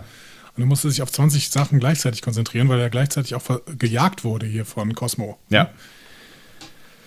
Oh, das war das erste Gespräch, wo ich wirklich kaum was verstanden habe, ehrlich gesagt. Hat der Typ gesagt, dass ein zwei Lichtjahre breiter Streifen Subraum durch die Gorn zerstört wurde? Habe ich das richtig verstanden? Ich habe auf jeden Fall auch die Gorn gehört, ja. Okay, gut. gut, dann habe ich es vielleicht richtig verstanden. Also, der Subraum ist offensichtlich durch die Gorn zerstört worden. Nicht nur durch die Gorn, wie wir nachher erfahren, aber auch durch die Gorn. Okay. ähm, ist natürlich eine Anspielung an die Gorn-Hegemonie äh, aus äh, TOS. Ne? Ähm, Arena ist der, die erste Folge, wo die Gorn vorkommen und wir haben sie zuletzt in Loradex gesehen, Ja. ähm, aber zwischendurch auch noch in Enterprise zum Beispiel. Ja, Book läuft weg, aber Burnham läuft ihm hinterher. Und äh, sie macht ihm deutlich, wie verloren sie ist und dass sie nun niemandem vertrauen muss. Und es ist nun mal niemand anders da. Also bist du's. Schade. Herzlichen Glückwunsch. Ja. Genau. Ja, und Book erbarmt sich tatsächlich. Sie machen also eine kleine Stippvisite in Books Schiff. Und Burnham bestaunt alles sehr und ist vor allen Dingen fasziniert vom Cockpit. Ne? Ja. Also mit diesem komischen Effekt, den wir da eben schon gesehen haben. Buck sagt aber gleich, dass die Finger davon. Genau, der ist immer noch schwer genervt. Ähm, und er sagt dann auch, sein Dilithium-Rekristallisierer ist kaputt, sei eine Folge des Crashs mit Burnham. Ja. Also sind sie gestrandet und sie ist schuld. Kannst du dich daran erinnern, wann wir zum letzten Mal von einem Dilithium-Rekristallisierer gehört haben? Äh, ehrlich gesagt, nein. Und hier ist der Moment, wo Mehani Ikahali Kapoor eine Rolle spielt. Ach so. Die hat doch damals gesagt, zumindest in dem Shorttrack äh, Runaways, dass sie eine Möglichkeit gefunden hat, Dilithium zu rekristallisieren. Und das wäre natürlich so die Lösung Ah. aller Energieprobleme der äh, Galaxis. Stimmt. Ich überlege, ich war gerade, ich hing gerade noch fest bei Dilithium und Silizium. Ich glaube, Silizium kommt überhaupt nicht vor in dieser Folge. Ich glaube, es geht nur um Dilithium. Das wiederum spielt eine relativ große Rolle. Wissen wir, wissen wir, was der Unterschied ist? Ich weiß nicht, ob Silizium. Silizium, kommt das überhaupt in Star Trek vor? Ich kenne nur Dilithium. Ich habe doch keine Ahnung von Naturwissenschaften. Also Silizium klingt mir eher was, was wir kennen. So. Also Dilithium auch, aber Egal. Silizium. Ähm, ich gucke mal kurz bei Memory Alpha nach Silizium. Silizium ähm, ist im Kern von ein paar Kometen zu finden. Ähm, Kann man aber auch für 11,90 bei Sundial Natural kaufen, 90 Gramm organisch gebunden aus Bambusextrakt. Also in Star Trek kommt Silizium nur in der DS9-Folge Destiny vor, zumindest laut Memory Alpha. Ähm, Dilithium wiederum ist äh, sehr, sehr wichtig in dieser Welt und das Ja. werden wir auch später ja noch hören. Ja. Ähm, er sagt dann auch, er kann jetzt nicht mehr im Slipstream fliegen, weil das Dilithium alle ist. Zumindest habe ich das so verstanden. Habe ich auch so Ähm, verstanden, ja. Der Slipstream ist ein äh, schöner, schöner Verweis, finde ich. Ne? Also ähm, die, der Hinweis, dass der Quanten-Slipstream-Antrieb nicht verloren ist. Dieses Ding hat die Voyager nämlich aus dem Delta-Quadranten mitgebracht. Hm. Und von den Borg eigentlich geklaut, ne? Ja, über Umwege. Ne? Das, der, der Slipstream stammt wohl von der Spezies 116. Ähm, die kennen wir aus einer Folge namens Hope and Fear in Furcht und Hoffnung. Ähm, da haben die irgendwann die Voyager mit so einem fiktiven Sternflottenschiff in die Irre führen wollen. Also sie sagen halt, hey, das ist ein Sternflottenschiff und das hat den Slipstream-Antrieb so. Und ähm, dann ist es aber gar kein Sternflottenschiff, sondern äh, sie wollen sich irgendwie nur rächen ähm, an der Voyager, weil die mit den Borg gemeinsame Sache gegen diese Spezies ähm, 4, 7, 6, Drei, 2, zwei, 5, 7, 3, eins. 8, 9, 10 gesa- gemacht haben. Willkommen bei Ihrem Star Trek Profi-Podcast. Der Slipstream ist auf jeden Fall, man kann die Galaxie damit in nur sieben Monaten durchqueren, wird Ja. damals gesagt. Ähm, und ich habe noch mal ein bisschen nachgelesen. Also ähm, der Slipstream-Antrieb ist quasi das Gegenteil vom Warp-Antrieb. Also im, im Slipstream-Antrieb wird der Subraum, wird im Subtraum so ein Korridor erzeugt, in dem so ein Raumschiff äh, von der Strömung erfasst wird und dann durchgeschossen wird quasi. Und im Warp-Antrieb wird ja um das Schiff selber eine Blase gehüllt und dann der Normalraum verzerrt. Also quasi genau andersrum. Mhm, genau. Ähm, und es kann sogar sein, dass ähm, der irgendwas hier von Benamid-Kristallen sagt, denn laut Voyager läuft der Slipstream mit Benamid-Kristallen. Vielleicht ist das alles auch ein Witz gewesen. Also ich habe das, wie gesagt, ich habe es nicht hundertprozentig verstanden. Ähm, vielleicht kann Book auch gar nicht Slipstream fliegen und sagt, ja, ha, wenn ich hier ein bisschen Benamid rumliegen hätte, dann könnte ich natürlich im Slipstream fliegen. Ja, kann ich auch nicht genau sagen. Ich hätte, ich hätte es jetzt, äh, ich hätte es jetzt erstmal gekauft. Weil wir befinden uns in der Zukunft, wer weiß, was alles möglich ist. Ja, viel und manches auch nicht mehr, was vorher möglich war, habe ich Das stimmt, das stimmt Aber natürlich. dazu können wir ja, Ja. später zu kommen nochmal. Ja. Ja, um sich jetzt zu beruhigen, kuschelt Book erstmal mit seiner Katze Grudge. Eine große Katze. Ja, und eine schwere Katze. Ja. Ne? ja, das hat mir sehr, sehr gut gefallen. Ich liebe Katzen. Ich und weiß. diese Katze auch besonders. Die war sehr, sehr schön. Und wir werden ja auch noch viel über diese Katze hören. Ich habe das Gefühl, mit dieser Katze hat es einiges auf sich. ähm, Book will ähm, Burnham also nur helfen, sagt er, wenn sie ihm etwas zu handeln gibt, weil er halt Delizium braucht. Ne? Und sie sagt dann, ja gut, dann gebe ich dir meinen Tricorder. Das ist eine Antiquität in dieser Welt ähm, und dementsprechend wirst du ihn schon verkaufen können. Ne? Und daraufhin fasst Book dann tatsächlich schon mal sowas wie Vertrauen zu Burnham und verrät ihm, äh, verrät ihr seinen Namen. Nämlich Buck. Ja, richtig, genau. Völlig überflüssige Information. an dieser Stelle. Ich wollte den Satz noch vervollständigen. ja, danke, danke, danke. Gerne. So, äh, draußen checkt Book noch einmal die Werte seiner äh, Fracht, ähm, bevor er dann sein Raumschiff tarnt. Und Burnham bemerkt, dass die Fracht offenbar eine bestimmte Temperatur braucht. So. Auch noch eine wichtige Information für Burnham an dieser Stelle. Und Burnham fragt Book dann auch über seine Fracht aus. Er sagt nochmal, das hat er ja schon ähm, gegenüber Cosmo gesagt, Ja.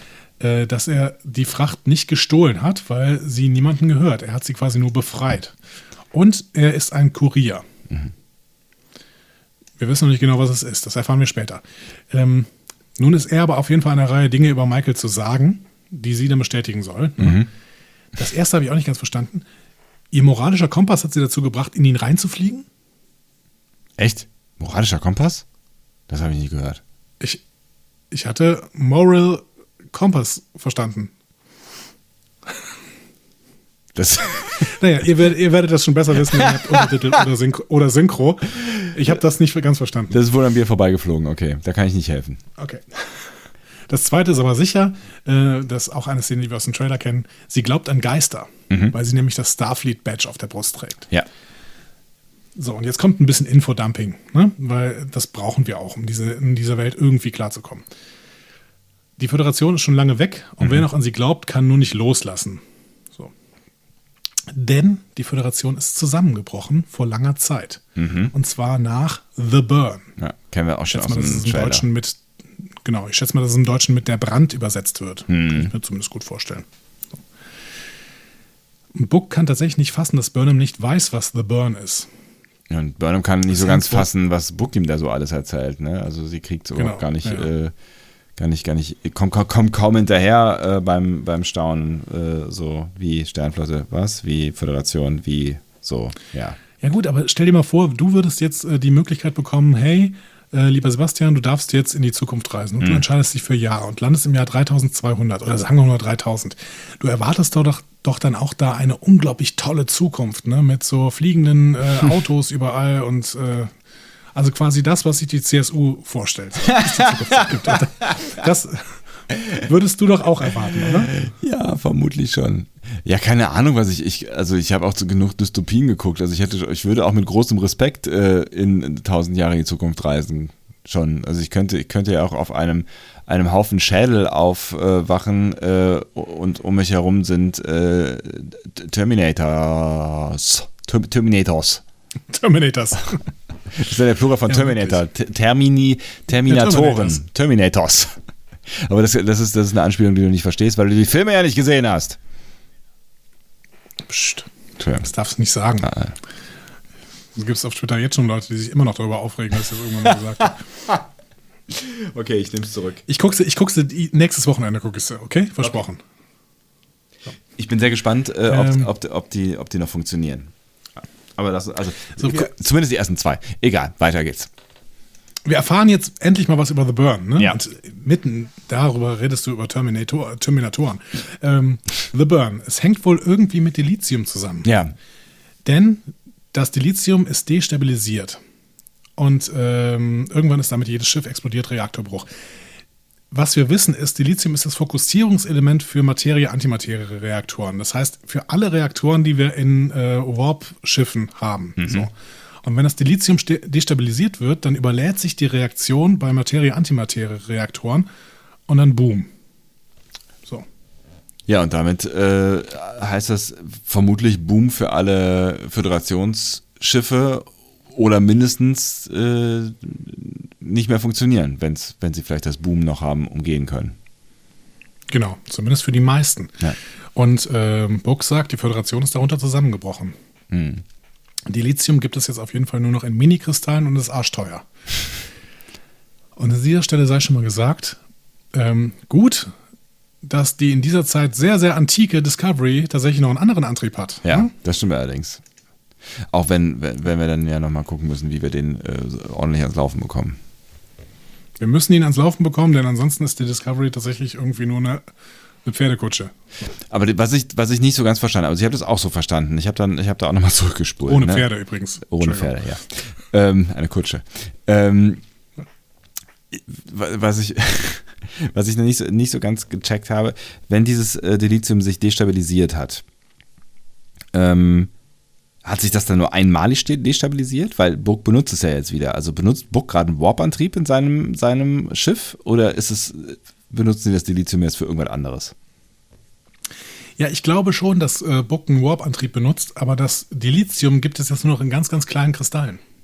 So habe ich es zumindest verstanden. Und das heißt, äh, die, die, ähm, die Reaktion ist einfach eine ganz kleine, eine viel kleinere, die da stattfindet und ähm, ist effizienter geworden oder so. Ich weiß gar nicht, ob sie effizienter geworden ist oder man einfach mit weniger Warp äh, fliegen kann, nur noch. Hm. Also, weil, wenn diese, äh, Materie-Antimaterie-Reaktoren kleiner sein müssen, weil einfach die Lithiumkristalle sehr, sehr viel kleiner sein, äh, sind, dann ähm, kann ich mir vorstellen, dass dann einfach nicht mehr so viel Warp möglich ist. Hm. Ja, das könnte Sinn machen. Ja, das ist, das ist mir nicht ganz klar geworden. Ne? Also das mit dem, mit dem Destabilisieren und wie nachhaltig dieser Effekt ist und was es für die, für die jetzige Zukunft äh, bedeutet. Aber vielleicht wird das an irgendeiner Stelle noch erklärt. Ja. Wir sehen auf jeden Fall nachher noch, dass es die Lithiumkristalle gibt. Ne? Die sehen wir äh, ja ohne Ende noch in dieser Episode. Absolut. Ähm, Burnham ist ein True Believer. Ne? Das sagt Book an dieser Stelle, äh, glaube ich, schon zum zweiten Mal sogar. Ja. Ähm, weil Burnham beteuert, dass die Föderation mehr ist als nur Schiffe mit Warp Drive. Ja, sie kann so kann sie kann ein bisschen Pathos hier äh, ab, absondern. Ja, genau. Aber ich finde zu Recht ein schöner Moment. Ja. Also was soll sie auch sonst noch machen? Also, es gibt ja nichts mehr. Ne? Also hier kommen wir nochmal auf diesen existenzialistischen Moment äh, auf die, oder auf dieses existenzialistische Moment zu sprechen. Ja. Sie, ähm, sie hat ja nichts. Also woran soll sie denn noch festhalten, wenn es nicht die Föderation ist? Ja, total, Hm? klar. Ihre ja. eigene Existenz mit, mit was denn? Also hm? bringt ja nichts. ja. Sie kommen auf jeden Fall zu einer Stadt. Das fand, fand ich sehr überraschend, dass es auf diesem Planeten tatsächlich eine Stadt gibt. Ja, auch was für ein Zufall, ne? Mensch, Gott sei Dank, da ist irgendwie so eine Stadt, wo äh, offensichtlich ein berühmtes oder ein bekanntes Handelskontor äh, Kontor, äh, ist. So, also da scheint ja einiges an Handel äh, zu gehen, so, ne? Ja gut, aber wenn das offensichtlich der, äh, der Bereich ist, in dem Buchse öfter unterwegs ist und die fliegen wahrscheinlich nicht mehr so weit, wenn sie nicht mehr so richtig Warp fliegen können, ähm, dann finde ich das jetzt nicht so überraschend, dass er ausgerechnet über, oberhalb dieses Planetens da seine Verfolgungsjagd macht. Ja, gut, das macht natürlich Sinn, das stimmt. Die Stadt heißt auf jeden Fall Requiem. Ne? Ähm, das heißt quasi äh, Erinnerung, oder? Also, Habe ich es gar nicht mehr übersetzt. Requiem ist für mich so ein oft benutztes Wort aus, aus dem äh, religiösen Kontext, aber Requiem. Ich weiß gar nicht, wie man das übersetzt, ehrlich gesagt. Ich muss an Mozart denken. Das hat er zu seinem Tod geschrieben, oder?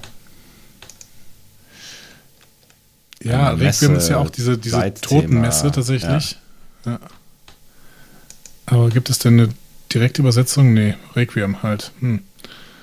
Seelenamt. Ja. Tja, Sterbeamt. Ähm, der Begriff leitet sich von dem Psalm Requiem Aeternam Dona Eis Domine ab, was ewige Ruhe schenke ihnen, o Herr, heißt. Okay.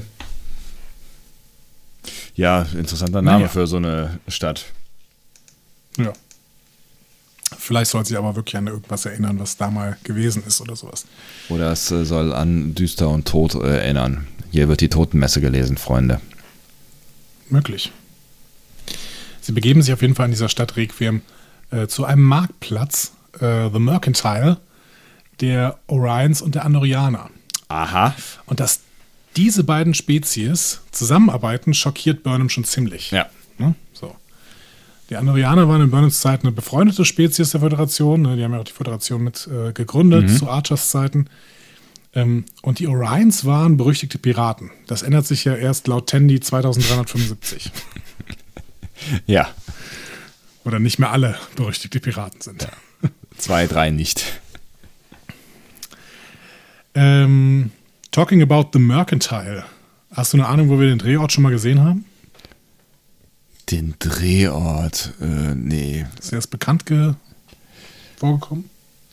Ich, nee, tatsächlich nicht. Also ich, ich finde vom Style her ähm, war es so ein bisschen irgendwie wie ähm, äh, Altered Carbon, die ich immer mal wieder hier aus dem, aus, aus, aus dem Hut ziehe, wenn es um so Zukunftsszenarien äh, geht. Aber wenn du mich jetzt so danach fragst, ähm, könnte ich mir vorstellen, dass, äh, dass es vielleicht irgendwie im Staffelfinale ähm, äh, der ersten Staffel Discovery äh, gewesen ist, als wir in der, äh, äh, in der, in der Klingone, klingonischen City waren, im klingonischen Viertel von, ähm, na, wo waren wir denn da?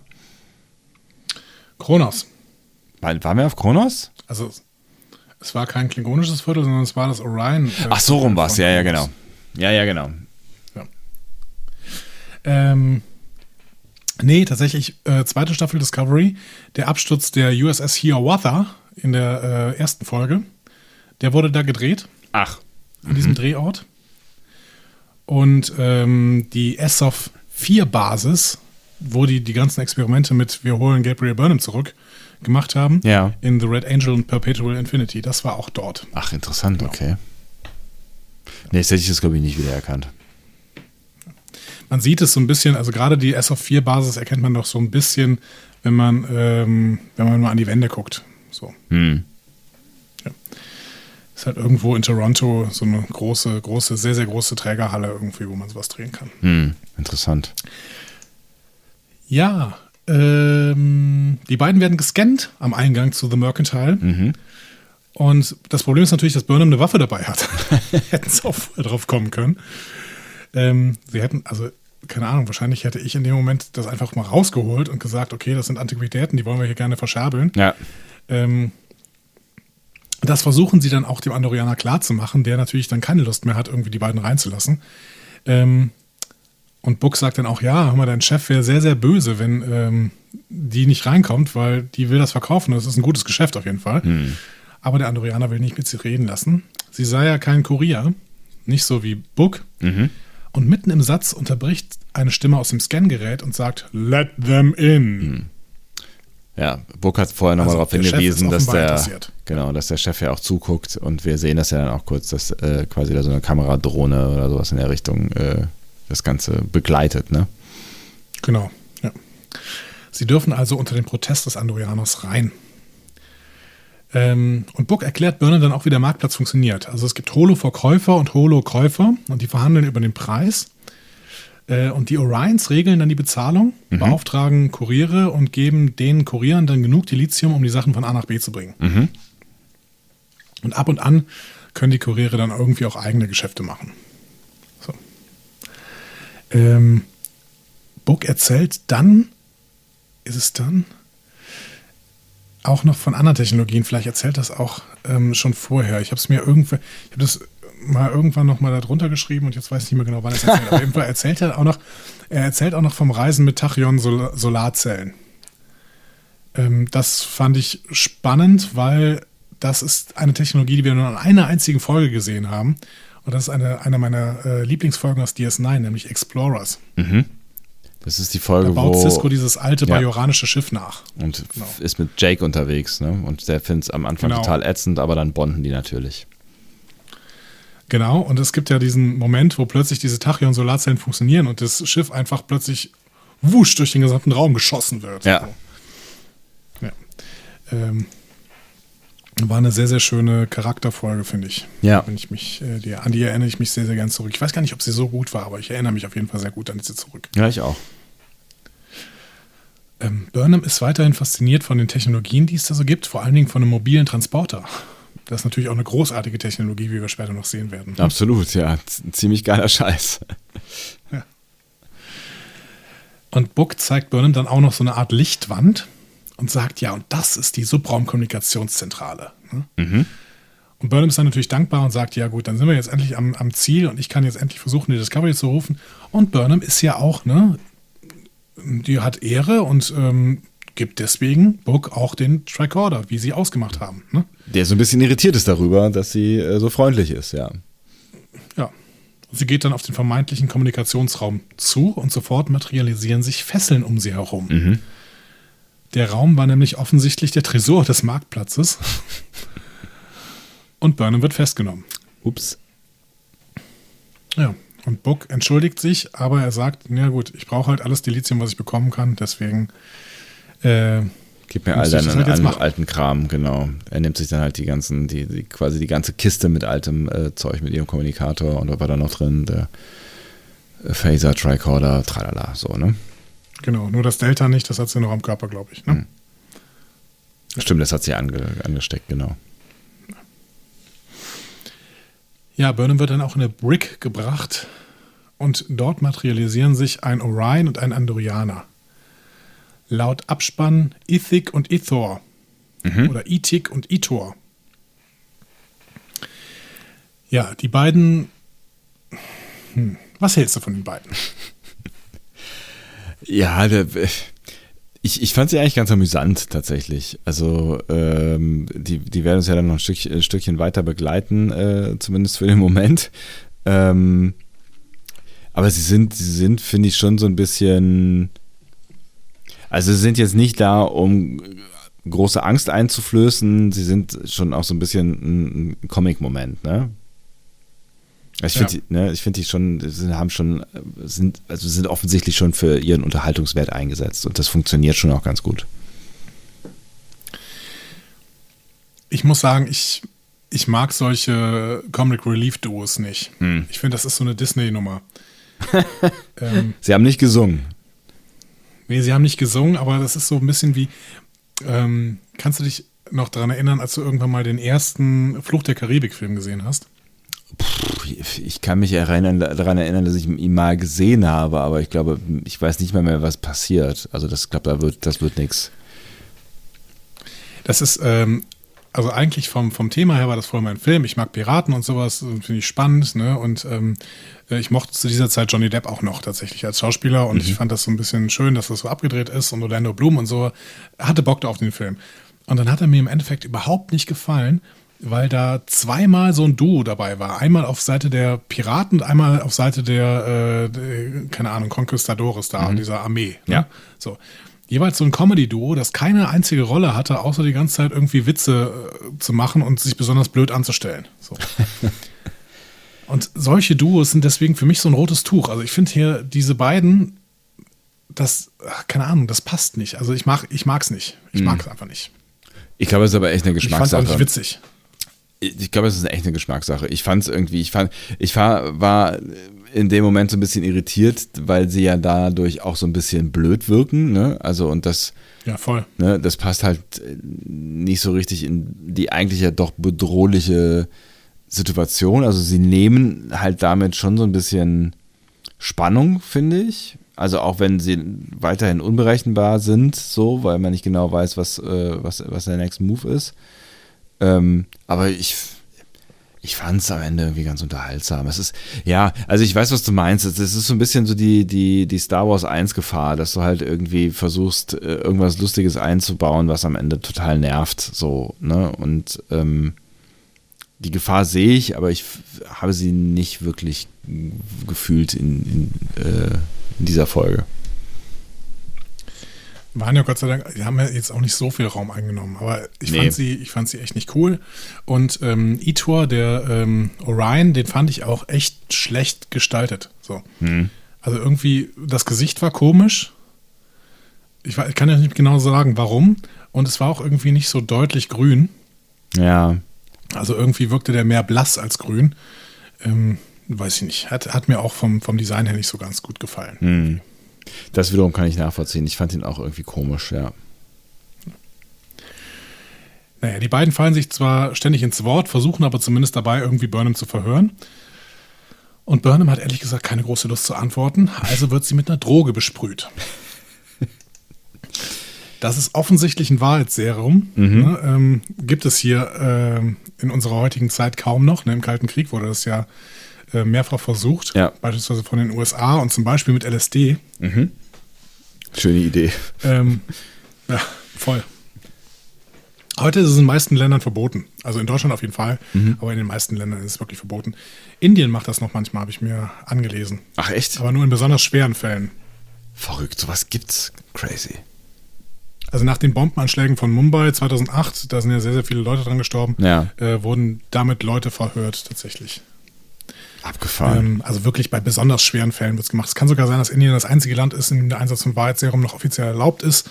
Aber auch da, wie gesagt, besonders schwere Fälle. Mhm. jetzt nicht irgendwie ähm, darüber urteilen. So.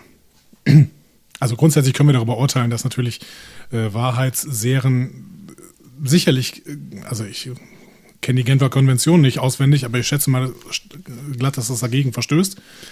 Ja, ähm, es, ist, es ist ja, also es gibt ja, mal abgesehen davon, äh, dass es in jedem äh, oder in vielen Demokratien den, den, Grundsatz, also auch in vielen Rechtssystemen den Grundsatz gibt, gibt dass du dich nicht selbst belasten musst, ähm, ist, ist es ja auch gegen jedes, jede, jede Menschenwürde so, wenn du quasi ja. benutzt wirst, um ein Ziel zu erreichen.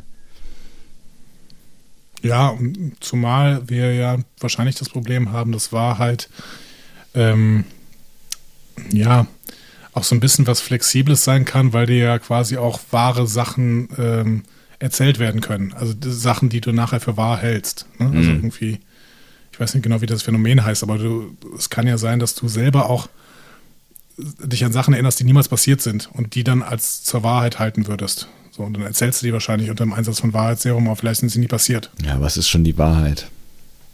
Ja. Hm. ja. Hm. Naja, so richtig wirkt diese Droge auf jeden Fall bei Michael Burnham auch nicht, worüber sich dann Ethik und Ethor auch nochmal streiten.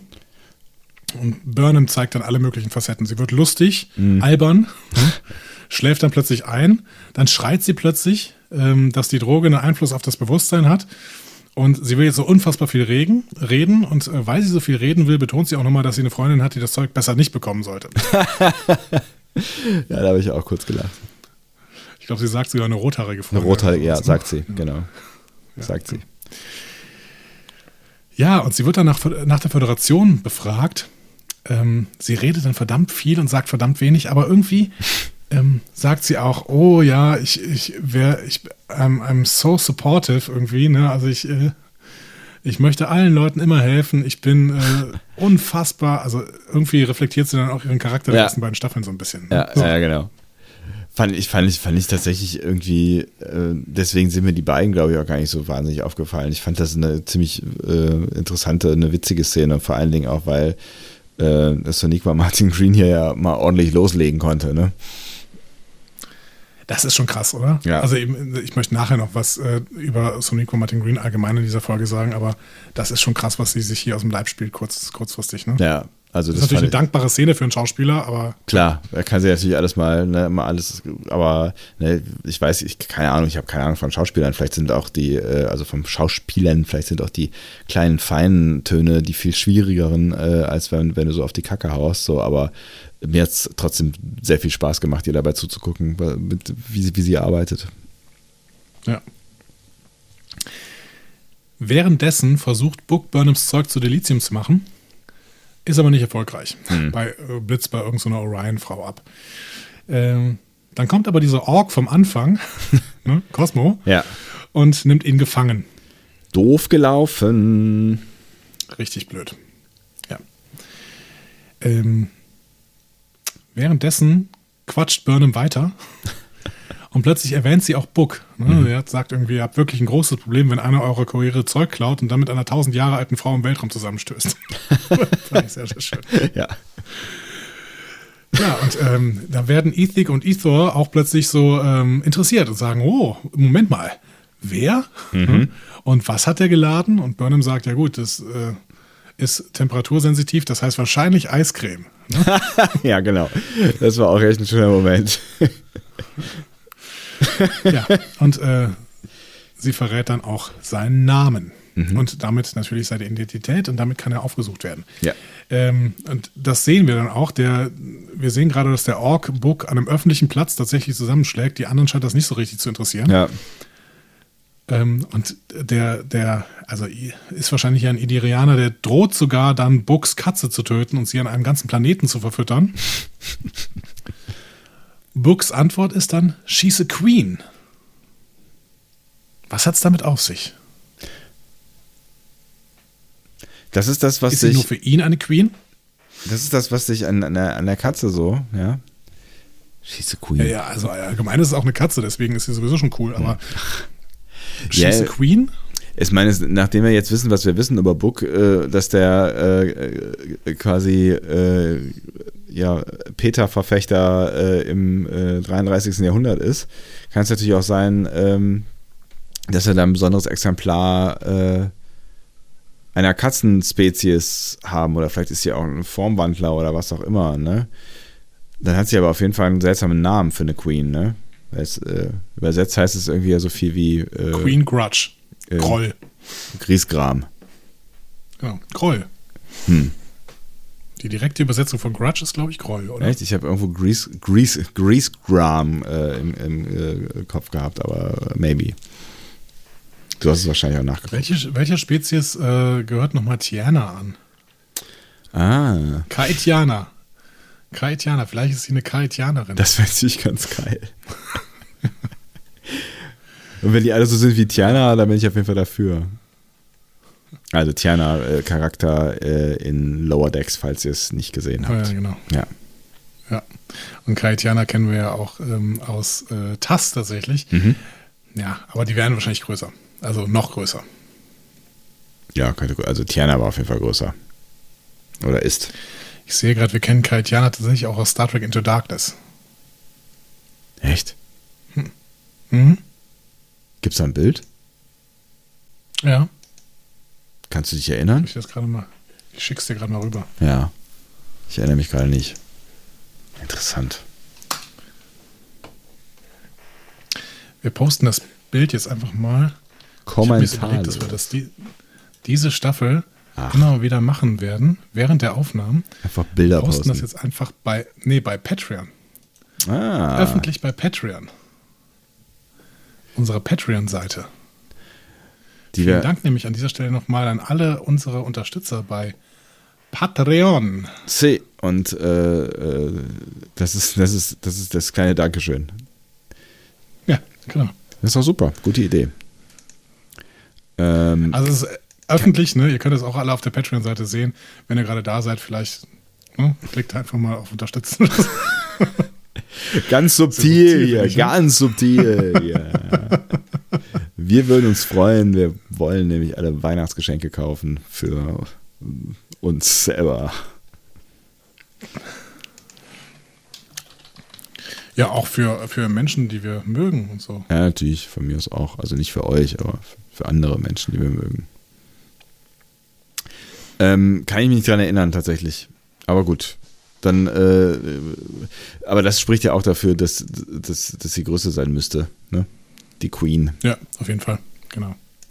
Naja, wir werden sehen, äh, was es denn mit äh, Grudge the Queen auf sich haben wird.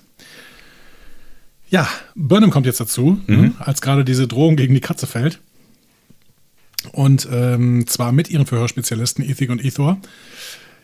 Sie begrüßt Book und schlägt dann auch nochmal auf ihn ein. Schallendes Gelächter bei allen Umstehenden. So, Der Händler würde Book jetzt gerne erschießen. Oder zumindest Burnham. Und die stehen alle um, sie beiden, um die beiden herum. Ja. Burnham ist immer noch ein bisschen benebelt, aber dann zwinkert Burnham Book zu. Und tatsächlich schaffen die beiden es auszubrechen. Sie schlagen zwei Leute nieder, besorgen sich deren Waffen und fliegen, äh, fliehen unter Beschuss hinter eine Wand. Ja, boah, von mir aus, ne? Also wir sind jetzt im Action-Kino angekommen, ne? Absolut. Die Waffen sind schon sehr interessant, ne? Mhm, das scheint voll. irgendwie Impulswaffen zu sein. Ja. Und äh, erstaunlich ist auch, dass Burnham gleich weiß, wie man sie benutzt, ne? Ja, wahrscheinlich, ja. Stimmt, die hatte das noch gar nicht gesehen bis dahin, ne? Nee, aber gut. Details.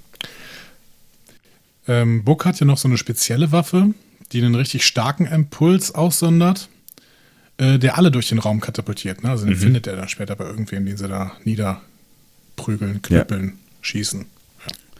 Und damit äh, können sie sich einen Vorsprung äh, quasi herausarbeiten. Ja. Und dann kommt ein komischer Move, finde ich. Ähm, Burnham sieht dann den Tresorraum Ja. und läuft einfach hin und schnappt sich möglichst viele Dilithiumkristalle. Stimmt, ja. Interessanter Move, oder? Warum, warum ist das ein komischer Move? Weil sie weiß ja, dass sie äh, davon abhängig ist, quasi von diesem Planeten wegzukommen. Also vielleicht auch ihr Überleben daran hängt so. Und das ist dann quasi der Moment, wo, äh, wo sie sich das nimmt, was ihr Überleben sichert. Ist natürlich, ist natürlich Diebstahl. Ja, ja, aber ne? Genau, es ist Diebstahl. Ich hatte, es- ich hatte es jetzt Burnham erstmal nicht so zugetraut, dass sie das sofort so macht. Hm. Aber natürlich, ähm, es, sie ist jetzt dadurch interessant für Book. Wahrscheinlich wo, wollte sie das auch und dementsprechend hat sie jetzt mal gesagt, okay, lass ich mal fünf, fünf gerade sein. Aber wir müssen sowieso noch drüber unter, äh, uns drüber unterhalten, ähm, wie viele illegale Sachen die, da, die beiden da so machen. Ne? Also und wie das denn moralisch eventuell auch zu bewerten ist. Ne? Ja, wobei, also um das jetzt schon mal vorauszuschicken, ne, wenn ich jetzt im moralischen Kompass von Michael unterwegs bin, dann äh, ist die Welt, in der sie sich da bewegen, ja sowieso moralisch verwerflich und dann kannst du, glaube ich, auch nichts mehr Richtiges oder Falsches tun. Aber lass uns das gerne gleich nochmal vertiefen. Es gibt nichts Richtiges im Falschen, Herr Adorno. ähm, ja, weil sie jetzt interessant ist für Bock, bietet er ihr an, sie mitzunehmen, wenn sie ihm das Dilithium gibt. Ähm, aber sie will eigentlich nur, nur wissen, wo das Kommunikationsrelay ist. Ja. Und ähm, plötzlich werden sie dann von der starken Impulswaffe nach hinten geworfen. Äh, dann bleibt auch keine große Zeit mehr, um irgendwas rauszufinden. Und Book beamt die beiden raus. Ja. Und zwar, und jetzt sehen wir unglaublich schöne Bilder, zu einem Wasserfall. Na, schön ist das da. Ja. Sie können die äh, Szenerie nicht so richtig genießen, denn Burnham ist stinksauer. Sie will doch eigentlich nur die Discovery rufen, schlägt dann auch nochmal auf Book ein, aber dann kommen Gegner an. Und diese Gegner werden dann von Burnham und Book umgebracht. Zack. Finde ich schon interessant. Ne? Also die schießen sich da schon ziemlich frei. Ja, stimmt schon. Book beamt die beiden dann in eine Steinwüste. Und schon bald tauchen auch da Verfolger auf, Andorianer, Orions und diesmal auch ein Lurianer, ne? die Spezies von Morn aus DS9. Ähm, die Szene kannten wir ja aus dem Trailer schon. Ähm, Also beamt Book sie dann weiter auf eine Anhöhe und dort bereiten sie sich jetzt auf die Ankunft der Verfolger vor und gehen sofort ins Feuergefecht und töten alle. So. Du hast gesagt, dass das moralisch für dich jetzt kein großes Problem ist an dieser Stelle? Nein, ich habe, ich habe äh, gesagt, dass der moralische Kompass, den Michael hat, ähm, wenn der ja relativ klar strukturiert ist, könnte man sagen, ne? Ähm, möglicherweise quasi eh negativen Ausschlag ist und äh, deswegen, ähm, ne, deswegen, deswegen kann sie jetzt hier auch nichts moralisch Verwerfliches tun, weil es geht ja quasi, abgesehen davon ja auch um ihr Überleben, ne? Es ist, ja, es ist wieder so eine, das ist eine schwierige Frage am Ende. Du hast, du hast, du hast völlig recht, aber ähm, sie ist ja umgeben in einer schlechten Welt von schlechten Menschen, die ihr Schlechtes wollen. Ja, also man kann natürlich auch sagen, das ist einfach Notwehr hier ne, an der Stelle.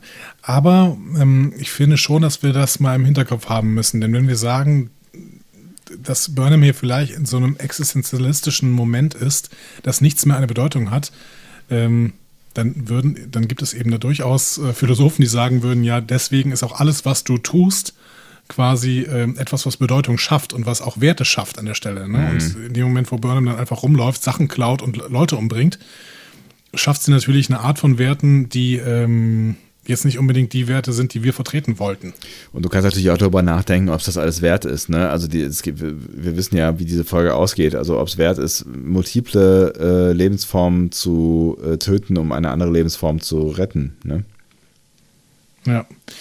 Schwierige Kiste auf jeden Fall. Aber trotzdem, man kann ja an dieser Stelle natürlich noch mit Notwehr argumentieren. Ne? Und zwar auch wahrscheinlich relativ plausibel, weil die haben ja nichts anderes im Sinn, als die zu töten. Ne? Also die Verfolger. Ja, und offensichtlich, genau, und offensichtlich sind die ja doch relativ äh, entschlossen, ähm, auch zu schießen. So. Also Ja. die, ich finde, die Situation gibt es schon her, dass du, dass die, dass die relativ alternativlos handeln an der Stelle. Ja. Genau. Aber wir sollten es trotzdem im Hinterkopf halten, dass Burnham natürlich auch irgendwie moralische Werte vertreten muss, auch wenn die Welt keine mehr hat. So. Irgendwie. Ja, also gerade dann, ich meine, wir haben ja schon im Vorfeld zu dieser Staffel gesagt, dass das ja eigentlich dann im Zweifel die Chance ist, äh, ne, selbst wenn es keine, keine Föderation mehr gibt, äh, für Michael zu glänzen mit ihren, äh, mit ihren Überzeugungen und mit ihrem moralischen Kompass. So, ne? Da können wir zumindest bis hierhin festhalten, ähm, das passiert in dieser Folge jetzt noch nicht so unbedingt. Genau. So, die beiden ähm, haben zwar gerade Verfolger erschossen, stecken jetzt, stecken jetzt aber hinter so einem Felsen fest und der Transporter hat eine Abklingzeit. Das Natürlich. heißt, sie haben jetzt wirklich hier ein Problem. Burnham wird auch angeschossen in dem Moment. Mhm. Ähm, und ähm, ihm bleibt eigentlich nur noch eine Möglichkeit. Ne? Ähm, Burnham muss jetzt Book so sehr vertrauen, dass sie mit ihm die Klippe runterspringt. So. Und der nächste Beam-Vorgang wird dann tatsächlich erst dann ausgelöst, als die beiden tatsächlich auch im freien Fall von der Klippe sind. Und sie landen im Wasser. Also Unter Wasser. gebeamt. Ja, Genau. Denn unter Wasser sind sie offenbar nicht trackbar. ja. So. Hätten sie auch beim ersten Mal schon machen auf die können, Ne? Regeln. Ja, ja, schon. Äh, Ja, wobei, äh, Buck sagt ja irgendwie, offensichtlich äh, kann ich nur an bekannte Koordinaten beamen. Und er ist ja auch relativ, hap äh, relativ happy, dass ähm, er ins Wasser reingebeamt hat und nicht in einen Felsen rein. Ja, stimmt. Ja. Ja, sie schwimmen dann an Land und Burnham schlägt Buck erneut. so. Hm. Das wäre jetzt der Punkt für eine Werbepause äh, in, der alten, äh, in den alten Serien. Im Streaming nicht mehr so richtig. Da sehen wir einfach kurz Schwärze und dann sehen wir, wie, die, wie sie dann langsam ihre Sachen ausbringen. Und Buck ist jetzt wirklich mal ein bisschen, also er wünscht sich jetzt mal ein bisschen Dankbarkeit. Immerhin hätte er statt ins Wasser eben auch in diesen Felsen beamen können. Aber Burnham ist verletzt und ist gerade auch nicht so richtig in der Lage, dankbar zu sein. Und da zeigt Buck dann eine besondere Qualität. Uhu. Er spricht ein paar Worte in einer fremden Sprache und hat dabei so eine Gebetshaltung, auf die Burnham ihn dann nachher auch anspricht. Und auf seiner Stirn entstehen leuchtende Punkte. Aus dem Wasser wächst dann auch eine Pflanze. Buck drückt da etwas Saft der Pflanze in Burnhams Hand aus. Die soll sie sich in die Wunde reiben. Das brennt, aber es tut offenbar auch gut. Was, wie hast du das interpretiert? Äh, erstmal war ich so ein bisschen irritiert, äh, weil, also erstmal war der Effekt ja irgendwie ganz nice, so, ne? Und äh, dann sah die Pflanze am Anfang ja, als sie noch Computer animiert war, auch ganz gut aus. Aber dass sie dann irgendwie da so einen Stängel irgendwie aus, aus dem TOS-Requisitenschrank dahinstellen. Das fand ich schon hart irritierend. Weißt du, das sieht alles so perfekt aus in dieser Folge. Also man kann, man kann, ich glaube, wir werden gleich nicht über die Optik dieser Folge diskutieren müssen, weil sie wirklich, ich finde, überragend ist. Und dann steht da so ein Styropor-Ding in der Mitte rum. Das fand ich hart irritierend. So, aber das ist ja so ein bisschen Meta. ähm, inhaltlich, ja, da war ich natürlich erstmal irritiert, so, äh, was ist, was, was, was das jetzt bitte ist, so, ne, weil, ähm, kenne ich so in der Form noch nicht so. Glaube ich, haben wir noch nicht, noch nicht so richtig gesehen, sowas in der Richtung, oder? Nee. Und ich frage mich auch, und das wird ja auch nicht final geklärt in dieser Folge, ob das tatsächlich eine Fähigkeit ist, die Book irgendwie äh, die Books Spezies hat, weil er wirkt ja irgendwie wie ein Mensch. Nee, das erklärt er ja später im Schiff, ne? Er erklärt ja später im Schiff, ähm, dass, das, dass das eine, soll ich das jetzt schon, sollen wir da jetzt schon drüber reden? Dass das wir können gleich nochmal drüber reden. Ich habe mir da auch was so äh, ja. aufgeschrieben, also, aber äh, Punkt, mir, mir kommt nicht klar, mir, mir wird nicht klar, ob er ein Mensch ist. Aber gut, dann lassen Sie gleich drüber reden, ja. wirklich, ähm, während die sich darüber unterhalten. Er holt jetzt gerade erstmal ein Kommunikationsgerät aus seiner Tasche, äh, mit der Burnham die Discovery rufen kann. Das hat er die ganze Zeit dabei gehabt. so, der nette Kerl. Ja? Du Assi. Gut. Aber ähm, gut, es bringt auch leider nicht viel, denn die Discovery antwortet nicht. Mhm. Auch wieder ein Rückschlag für Burnham. Ähm, sie einigen sich dann darauf, was sollen sie auch anders machen, dass die Crew wahrscheinlich auf Terralysium ist, wo sie eigentlich hin wollte. Mhm. Ähm, und nun spricht Book dann auch an, was die ganze Zeit im Raum stand. Burnham ist eine Zeitreisende. Mhm. Ich meine, das hat er schon sehr, sehr lang geahnt spätestens äh, nachdem sie äh, ihm den Phaser quasi ins Gesicht gehalten hat. Ja. Ähm, und wahrscheinlich hat er da eins zu eins, eins und eins zusammengezählt irgendwie. Ja, muss er eigentlich, oder? Also ich meine, ja, keine Ahnung. Also die Frage ist halt, wenn er das wirklich nicht gehört hat, was der Computer gesagt hat, ne, dann äh, ist, ist ne, wenn, wenn, wenn ich mir die Frage stelle, wenn für ihn Zeitreisen so äh, unwahrscheinlich ist wie für mich, ja gut, für ihn ist es vielleicht ein bisschen wahrscheinlicher, weil er theoretisch weiß, dass es, das äh, funktioniert, aber wahrscheinlich ist es immer noch sehr unwahrscheinlich, dass ihm ein Zeitreisender äh, begegnet und deswegen ist es vielleicht auch nicht die erste Erklärung, die man dann sucht. So, ne? Vielleicht versucht man sich dann schon noch anders zu erklären, wie halt, weiß ich nicht, Freak mit alten Waffen. Ja, er, er sagt ja tatsächlich, ähm, dass das Zeitreisen zu, seiner, zu seinen Lebzeiten ähm, nicht mehr äh, funktioniert. Ne? Und äh, er sagt, alle Zeitreisetechnologie ist nach den temporalen Kriegen zerstört worden. Ja. Ne? Das ist so ein bisschen eine Anspielung, glaube ich, an, an Enterprise. Das Ende ist ja nicht so hundertprozentig erzählt worden, aber ja. im Endeffekt ähm, war der Krieg in Enterprise ja auch zu Ende. Ähm, und ähm, man kann sich ja, man kann ja sich dann denken, dass irgendwie in einer Zukunft die Daniels eventuell noch erlebt hat, irgendwie im, im 29., im 30. Jahrhundert, ja. dann Zeitreisetechnologie zerstört wird, weil man einfach gesehen hat, okay, das mit den temporalen Kriegen ist ein Problem. Äh, lass uns doch jetzt bitte darauf einigen, dass wir alle diese, also keine Ahnung, neues Manhattan Project, wir, wir zerstören ja. jetzt alle äh, unsere Zeitreisetechnologie. So. Ja. Mm, und dann ist es einfach nicht mehr in der Lebenswelt von Book, dass hier wirklich Zeitreise passiert und ähm, keine Ahnung, deswegen geht er irgendwie nach dem Prinzip des, des, der simpleren These und sagt, okay, vielleicht hatten wir irgendwo ein instabiles Wurmloch, das plötzlich sich hier geöffnet hat oder sowas. Und äh, ich gehe mal erstmal nicht davon aus, dass es hier wirklich um Zeitreise handelt, aber in dem Moment, wo dann äh, so verschiedenste Aspekte darauf anspielen, mhm. zum Beispiel dieser alte Phaser, ne, sagte dann, okay, eigentlich, und die, die weiß nicht, was The Burn ist. Ja, das, also das ist, finde ich, der viel größere Punkt, so irgendwie, sie, sie, sie, sie eiert irgendwie rum und denkt so irgendwie, die Föderation existiert noch und so, ne, also äh, eigentlich müsste er an dem Punkt ja schon geschnallt haben, hä? Und er sagt ja auch, wo komm, aus welcher Ecke kommst du denn bitte, so, ne, und eigentlich müsste er da auch schon zu eins und eins zusammengezählt haben. Genau, also es ist ihm einfach mit der Zeit gedämmert, so, ja. würde ich sagen. Und Burnham streitet es ja auch nicht ab. Ne? Nee. Ja, und äh, damit, dass das jetzt klar ist, äh, laufen sie zurück zu Books Schiff. Und wie Book sagt, gerade noch rechtzeitig. Er will das nicht näher erläutern oder sagen, was seine Fracht ist, aber er sagt gerade noch rechtzeitig. Mhm. So. Leider materialisieren sich dann wieder Verfolger. Und wir sehen jetzt äh, hier ein äh, Lurianer, äh, also wie gesagt, diese Morn-Spezies, Ja. aber auch ein Osnullus. Die äh, kennen wir tatsächlich nur aus der ersten Staffel Discovery. Das sind diese Aliens mit den riesigen insektenhaften Kopf Köpfen, wo man Ach nicht so, so genau mhm. weiß, wo die, wo die Augen sind. Ja, So, ne? ja. Außerdem einen Telleriten. Genau. Auch hier nächstes Gründungsmitglied der Föderation äh, ist offensichtlich gerade im Team ähm, Andorianer und ähm, Ryans. Ja. Wobei wir natürlich nicht wissen, ob das eventuell nur ein Söldner ist. So. Außerdem sind Ithik und Isor dabei. Mhm. Außerdem jetzt auch Cosmo, der Ork. Ne, der ist ja. jetzt mitgekommen. Alle sind dabei, genau. Ja. Der wird uns vorgestellt, dass er offensichtlich auch ein Kurier ist, beziehungsweise war, denn er wird jetzt getötet Ja. von Itor, glaube ich. Genau.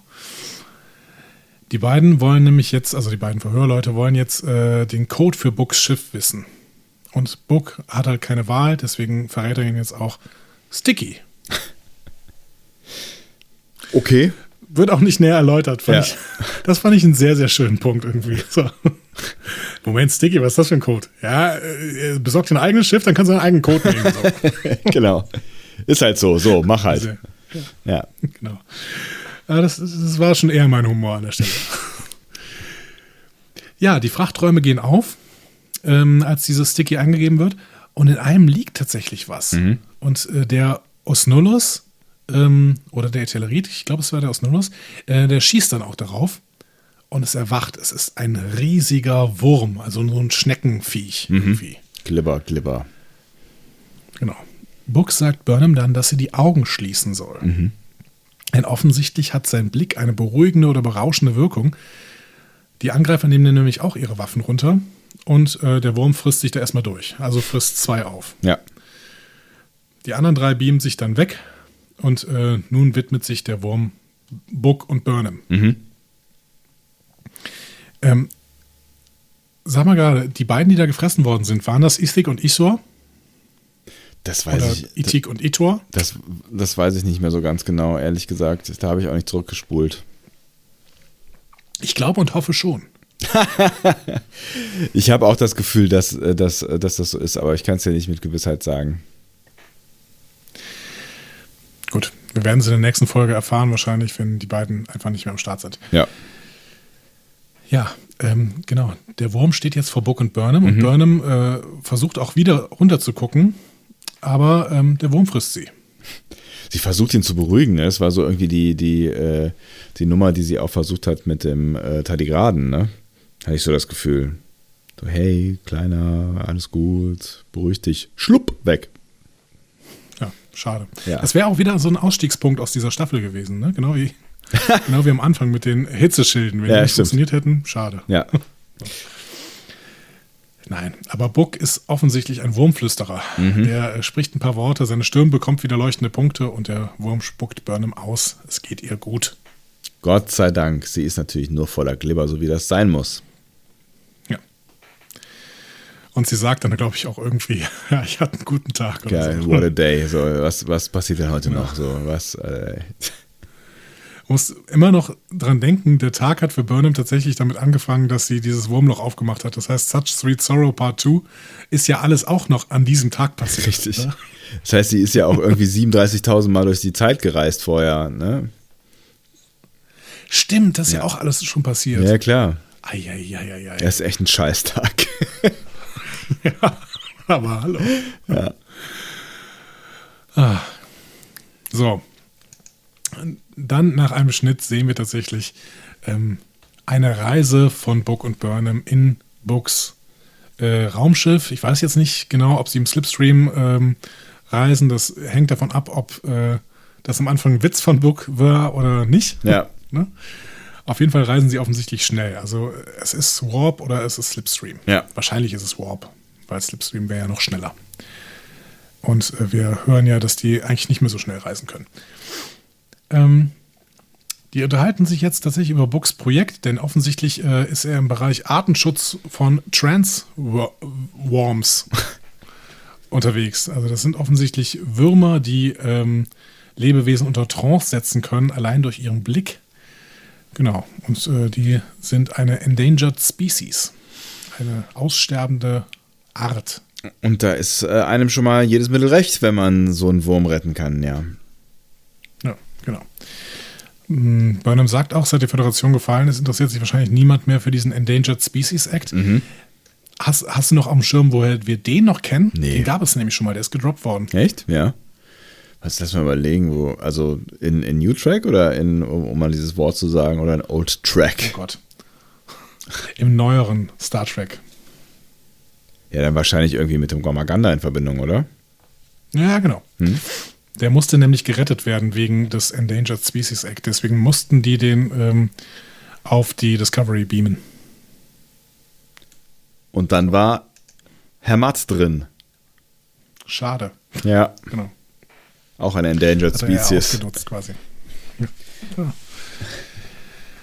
Ja, Burnham befragt Book dann auch wegen seiner Fähigkeiten. Und äh, hier nehmen wir die Information, hier nehmen wir die Diskussion auf, die wir eben schon mal angegriffen hatten, Ja. ne, beziehungsweise aufgegriffen. Aufge ja. Ähm, das ist wohl so in seiner Familie, sagt er. Ne? Alle paar Generationen kommt so jemand, der sowas kann. Alle anderen in der Familie sind Mörder und Mörder und äh, Wilderer.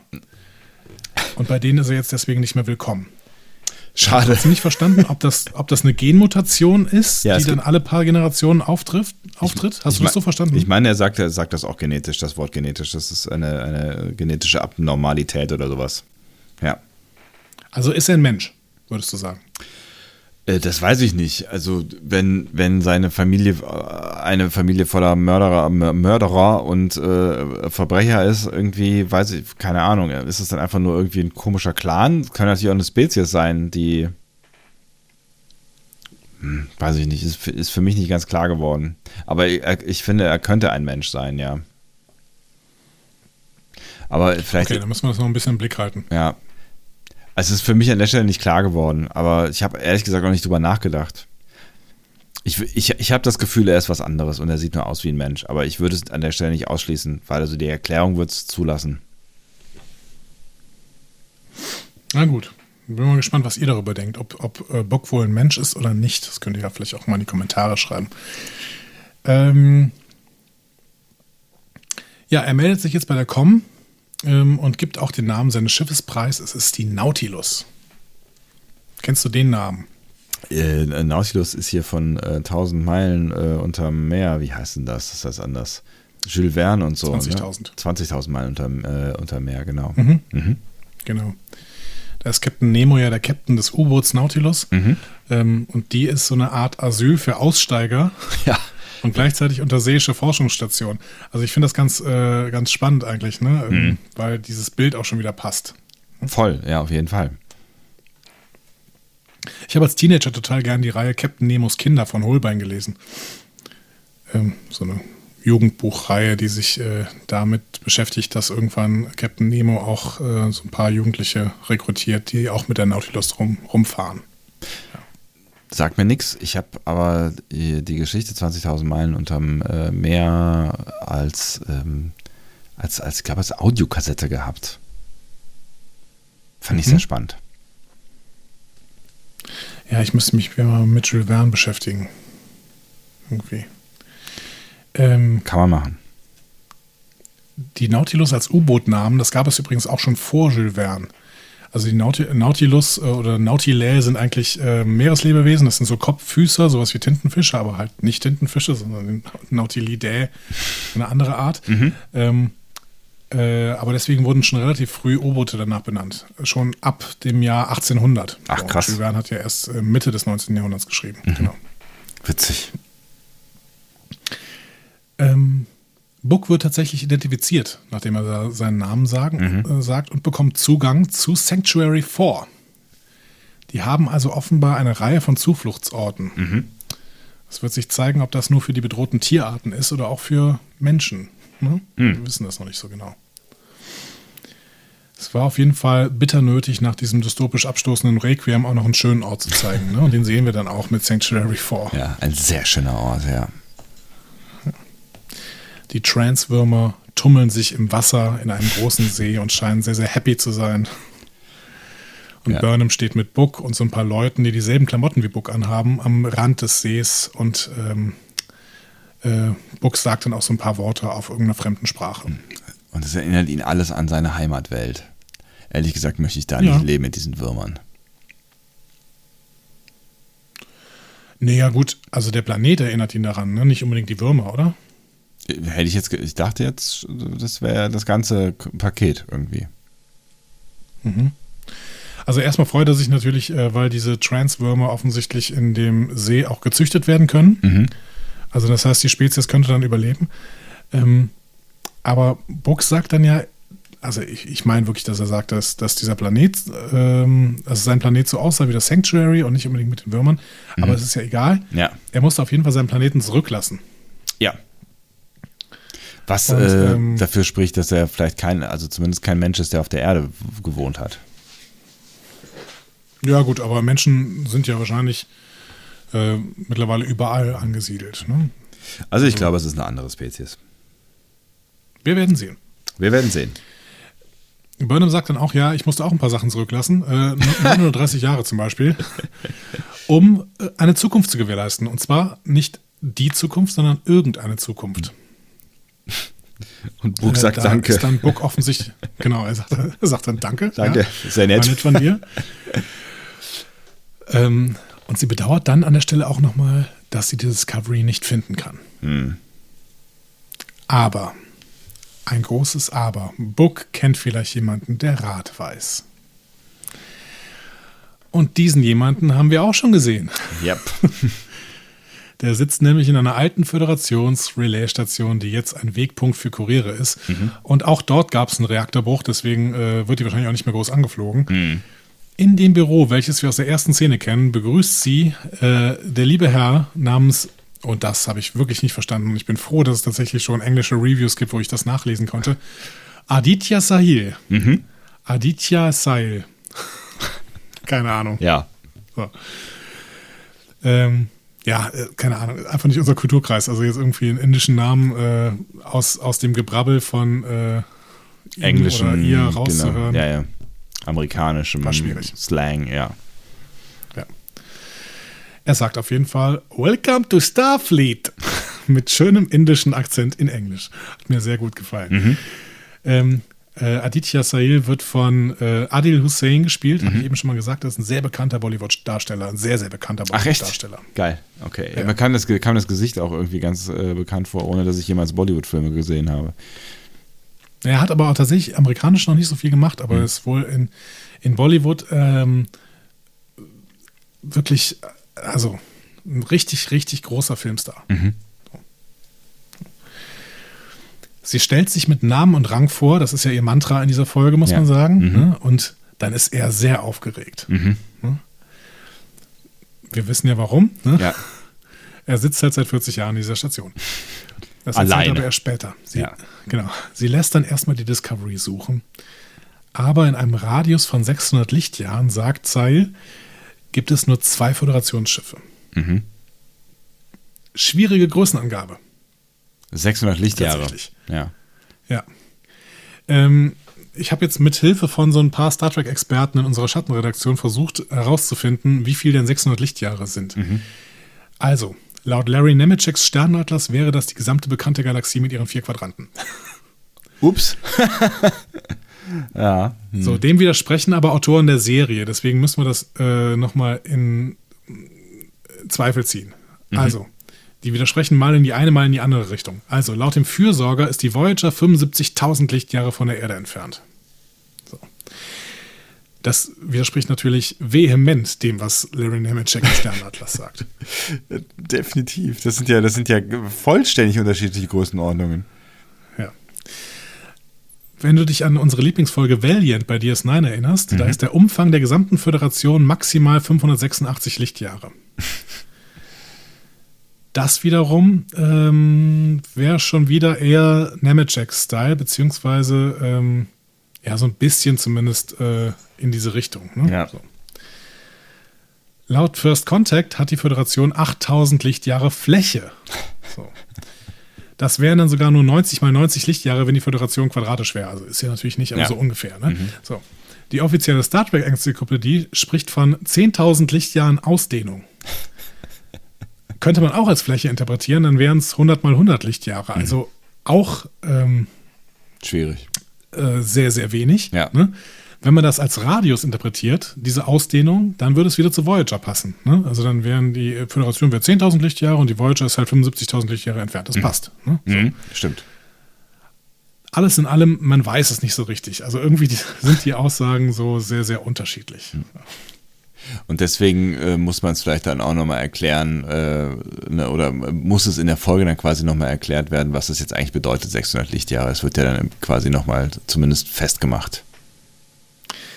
Ja, aber auch schwierig. Ne? Also der sagt dann, ja, die Scan-Entfernung ähm, sind 30 Sektoren.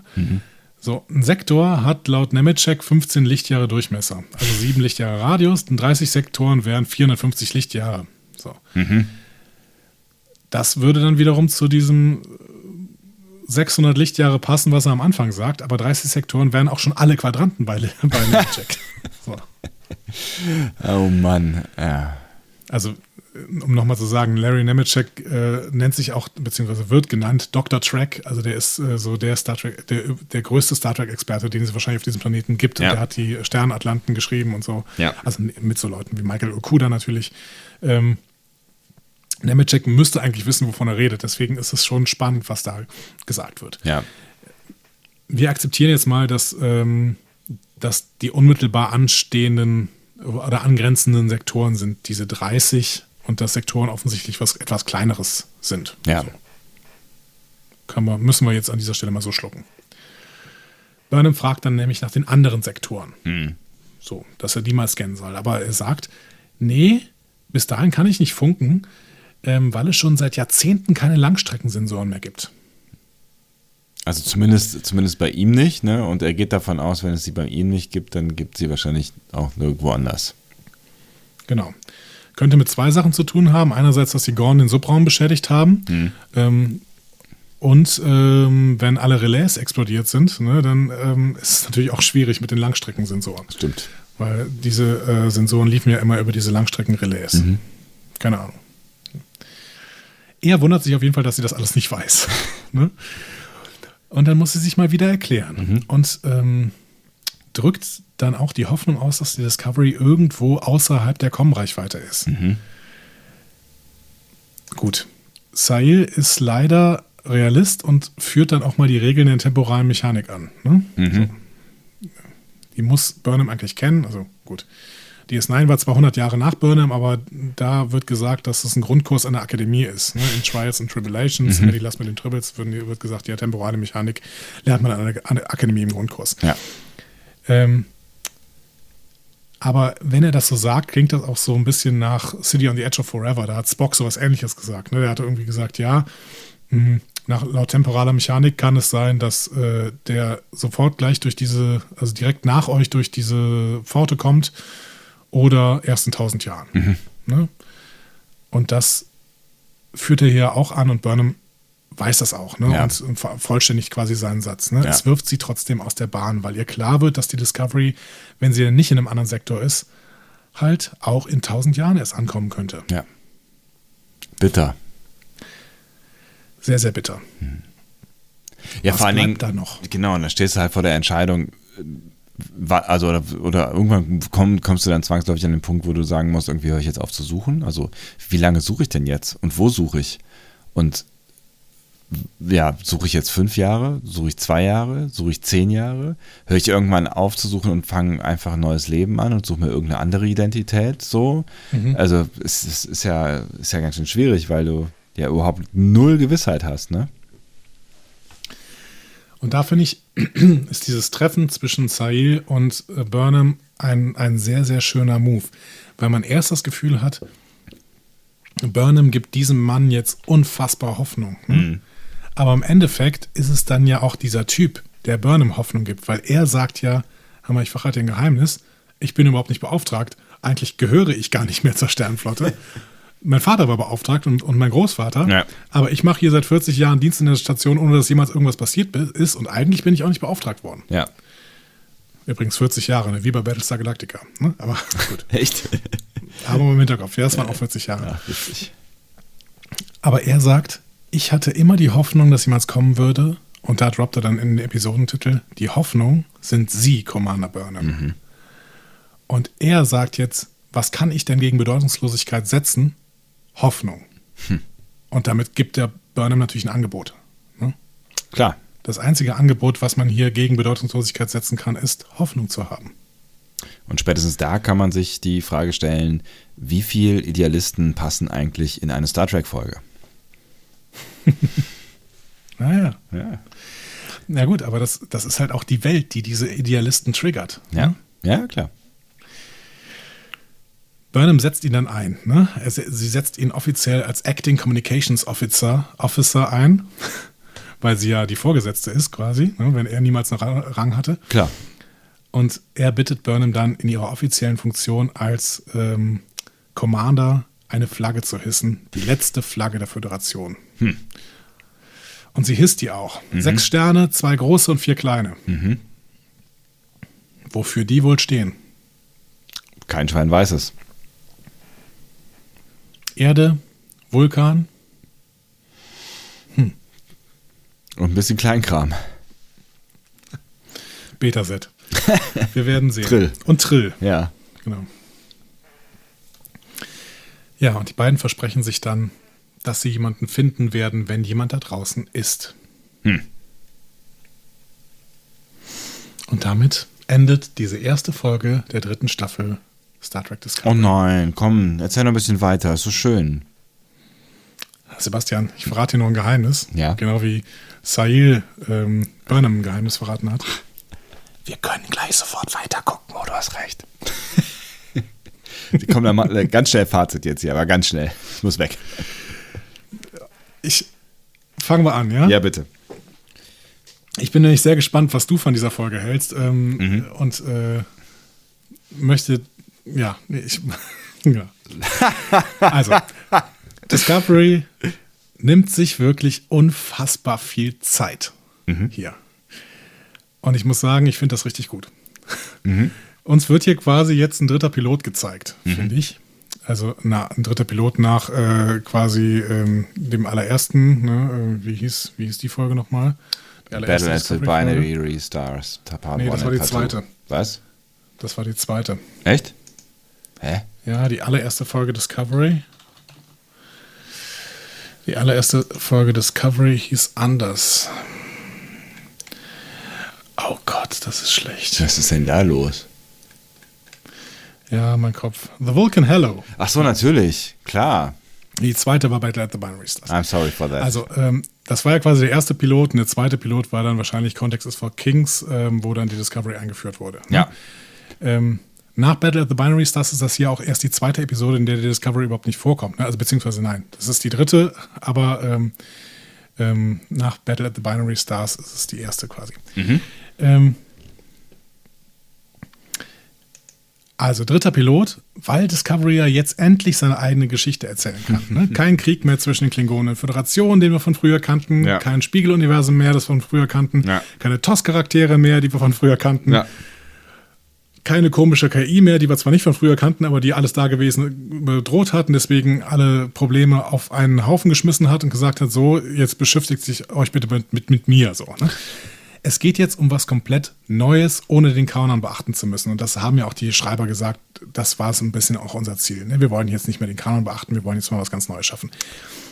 Und ich finde, wir brauchen Zeit, um in diese neue Welt eingeführt zu werden. Und ich finde es super, dass sie sich die Zeit hier nehmen. So. Ich finde, dass die Folge Schwächen hat. Diese Slapstick-Verhör-Dudes sind für mich problematisch und dieser Marktplatz allgemein war irgendwie chaotisch. Aber vielleicht ist das genau das, was die zeigen wollten, ne? dass unsere alten Regeln hier nicht mehr funktionieren und wir jetzt uns darauf einlassen müssen, dass es irgendwie neue Regeln gibt. Und ich finde, philosophisch gesehen tobt sich Discovery jetzt genau dort aus, wo Picard sich eben so bewegt hat, nämlich im Existenzialismus. Also was macht man mit einer Welt ohne erkennbaren Werte? Ne? Äh, man kann nichts anderes machen, als Werte zu setzen. Book mit seiner Empathie gegenüber aussterbenden Tierarten, äh, Sale mit seinem starken Glauben an die Föderation und seine Selbstaufopferung Aufopferung für die Sache. Und Michael muss dann halt was finden, was die dann gegen die Bedeutungslosigkeit setzen soll. In, in, Amerika überschlagen sie sich gerade mit Lobpreisungen für diese, über diese ersten Folge. Sie sagen auch jetzt schon mehrere Portale wie Trackcore oder Den of Geek oder sowas äh, schreiben, Discovery war nie besser, Discovery hat sich endlich gefunden, jetzt können wir endlich anfangen, Discovery zu gucken. Hm. Das weiß ich nicht, weil ich zum Beispiel äh, ein Obel for Sharon, ähm, weißt du ja, wisst ihr alle, äh, ja. schon ziemlich super fand und vieles in der ersten Staffel auch wirklich toll fand. Aber ich bin immer zufriedener, je länger ich über die Folge nachdenke. Mhm. So. Und gleichzeitig bin ich mir sicher, dass die deutsche Kritik die Serie zerreißen wird nach dieser Folge. Aber das ist auch irgendwie, keine Ahnung, alles andere wäre nicht erwartungskonform. Ja. Hm. Ja, aber es ist auch wirklich, also weiter entfernt von TNG kann man so äh, als Star Trek-Serie eigentlich nicht sein. Und ja. deswegen äh, ist das jetzt wirklich erwartungskonform, dass, die, dass es in Deutschland sehr, sehr, sehr, sehr große negative Kritik gegen diese Folge geben wird. Aber ich ähm, ich habe ein sehr, sehr gutes Gefühl, je länger ich über diese Folge nachdenke und ich glaube, dass wir uns auf einem richtig guten Weg befinden. Und wie gesagt, ich finde es sehr, sehr gut, dass man hier nicht sich mit allem überschlägt oder so, sondern wirklich sich Zeit nimmt, uns in diese völlig fremde Welt einzuführen als Beobachter, hm. ähm, weil Burnham ja auch als Beobachterin auftritt. Voll, ja, ja. Ja, genau. So, das ist mein Fazit. Hm. Kann ich, kann ich vieles mit anfangen. Ähm, ich Ach, ich weiß, ich, ich weiß gar nicht, wie ich anfangen soll. Also tatsächlich, ähm, ich habe ich hab mich äh, total wohlgefühlt und wir haben ja eben gesagt am Anfang, dass wir vielleicht ja gleich nochmal darüber reden können, woran das liegt, äh, dass, dass wir uns irgendwie am Anfang schon irgendwie wieder wohl und zu Hause gefühlt haben, weil am Ende ist es ja doch eine ganz andere Serie, die wir, die wir ja gerade gucken. Ähm, klar hat Discovery irgendwie von Anfang an Dinge anders gemacht, aber das, was wir jetzt ja in diesem ersten, äh, in dieser, dieser ersten Folge jetzt sehen, hat ja überhaupt nichts mehr mit, mit Raumschiff, mit Föderation, mit Rang, mit äh, Replikatoren, mit so, also es ist ja eine, ne, es ist ja ein komplett anderes Szenario, mhm. was uns hier präsentiert wird. Und trotzdem ist es irgendwie Star Trek und das finde ich total spannend. Ich finde, das ist, es ist teilweise irgendwie ein James Bond-Film so. Ähm, du darfst vielleicht auch nicht zu lange drüber nachdenken, auch nicht über die, die Moralfrage am Ende aber wir befinden uns halt in einer moralisch verkommenen Welt, offensichtlich. Ich glaube, das ist genau das, was man uns zeigen wollte da in Sin City, äh, ist Requiem. Ähm, ähm, Aber nicht Stardust City. Ne? Nicht Stardust City, genau.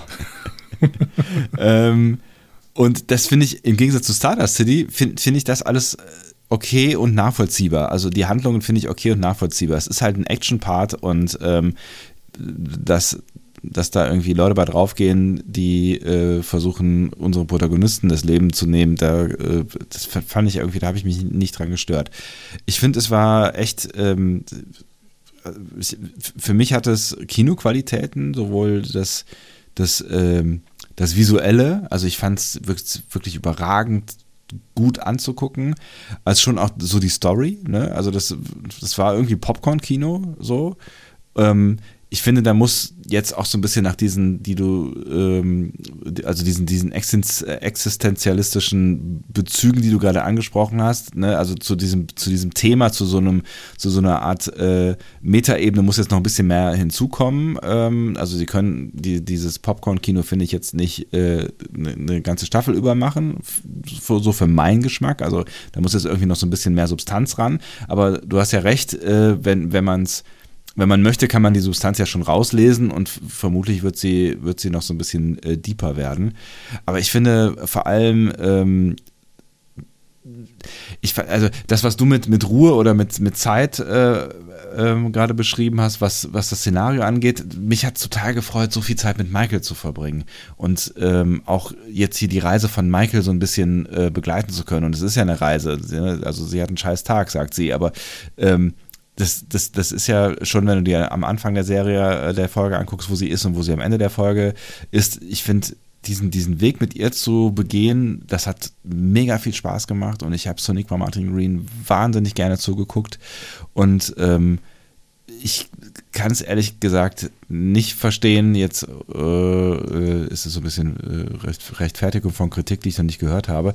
Ich könnte es nicht verstehen, wenn, wenn sich jetzt Leute irgendwie über die Rolle aufregen, weil früher wurde sich ja viel über die Rolle aufgeregt. Ich finde, sie ist ja ist ja eine, eine, also ist ja auf einer perfekten Heldenreise unterwegs und es hat mir total viel Spaß gemacht, diese Figur dabei zu beobachten. Ich habe gar nicht so viel Kritik an dieser ersten, mhm. ähm, an dieser ersten Folge. Du hast schon eingeatmet, du darfst sofort äh, äh, Bezug nehmen. Ja, alles gut, mach, mach, ja. weiter. Ähm, ich habe gar nicht so viel Kritik in dieser ersten Folge, ähm, weil sie mich wirklich reingezogen hat und ich war drin und ich habe Spaß gehabt und ich habe nur an zwei, drei Stellen nochmal zurückgespult, weil ich irgendwie nicht genau verstanden habe, ähm, was, was einer gesagt hat. So, aber generell war ich, war ich mittendrin und mehr kann ich mir eigentlich nicht wünschen. Und ja, du hast recht, das ist was ganz anderes als das, was wir von Star Trek bisher äh, gesehen haben, aber auch gerade das macht irgendwie Spaß und es ist trotzdem, fühlt es sich nach Star Trek an und äh, ich bin gerne in dieser Welt unterwegs gewesen und mich haben auch dieses äh, hier, dieses Duo, was äh, dich gestört hat, hat mich jetzt nicht weiter gestört. Das war jetzt irgendwie diese ganzen Action-Szenen. Du weißt ja, ich bin jetzt nicht der, der totale mega Action-Szenen-Freund.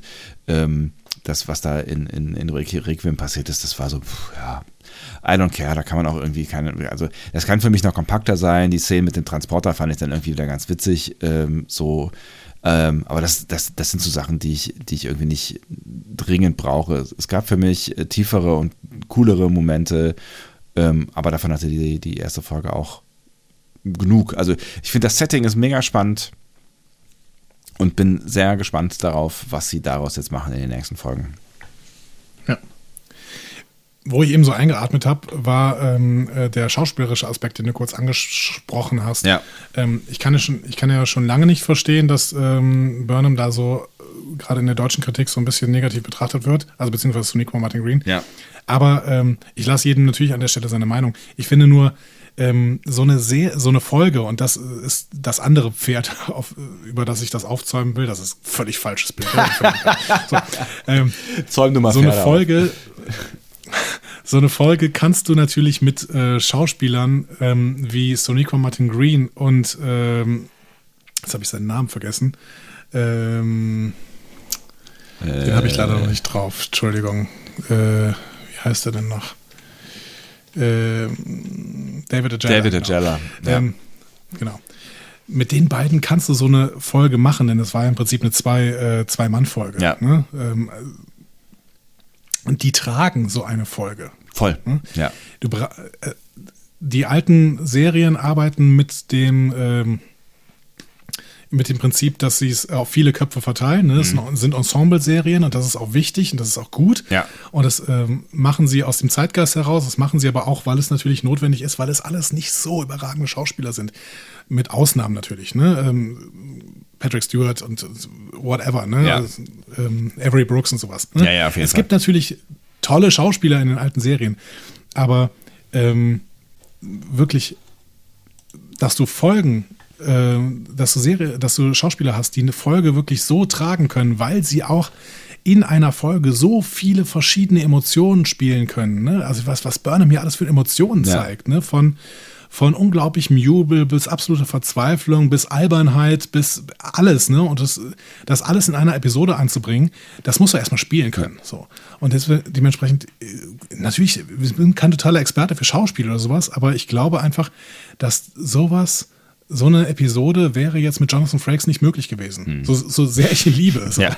Ich bin, ja. bin der größte Jonathan Frakes-Fan de, der Welt, aber trotzdem, also er hätte das nicht tragen können. Hm. Und er, deswegen, ähm, das ist schon stark, was Soniqua, Martin Green und David Ajala hier äh, spielen. Ne? So. Und gerade hier, finde ich, sind auch die Deep Momente zu verdanken. Ne? Also wie gesagt, ich brauche jetzt keine, keine zehn Folgen lang Popcorn-Kino. Das war jetzt okay für den Moment so. Ne? Und es gab ja auch viele, wirklich viele ruhige Szenen so. Ne? Aber ähm, die, die, Momente, die mich bekommen haben emotional, und das waren für mich auch Star Trek-Momente am Ende, ne, das waren die, äh, wo Sonic bei Martin Green wirklich geglänzt hat. Und das ist dann zum Beispiel irgendwie die, die, die Szene äh, in der Relaisstation, ne, wo ich äh, mehrfach äh, feuchte Augen hatte, weil es einfach so, keine Ahnung, es bewegt hat mich bewegt, so, ne? Und es hat mich auch bewegt, weil es, weil es Star Trek ist oder weil da, weil es, weil es da halt um das geht, worum es in Star Trek nun mal geht, so, ne?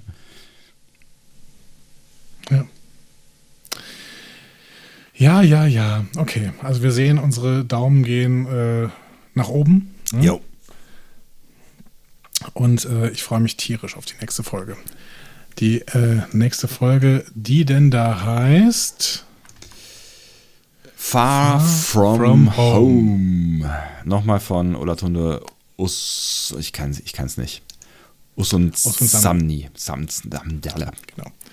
Geschrieben von Alan McElroy, Chris Silvestri und Anthony Maronville, ähm, die Oh. alle auch schon in der zweiten Staffel für ähm, Star Trek gearbeitet haben. Ich sehe gerade, dass die dritte, die dritte äh, Folge von Jonathan Frakes äh, gemacht wird, also directed ist. Ist ja aufregend. Ja, ist doch sehr schön, oder? Aufregend. Und von Bo Young Kim und Erika Lippold geschrieben worden. Äh, das heißt, das sind ja die äh, Kelpianer-Experten. Das heißt, wir werden da zurück nach Kamina gehen. Oder nach Pavo. Ja. Steile These, steile These. so. Das heißt, wir hören euch nächste Woche, wir hören euch. Wir hören euch nächste Woche wieder. Ja. Wer auch immer, wen Ihr hört uns hoffentlich nächste Woche wieder. Ähm, dann mit einem kleinen Feedback-Blog vor der äh, Folge, wenn ihr denn dann relativ bald nach dem Hören unserer Folge Feedback hinterlasst. Ja. Denn es ist durchaus möglich, dass wir unsere nächste Folge schon an diesem Wochenende aufnehmen.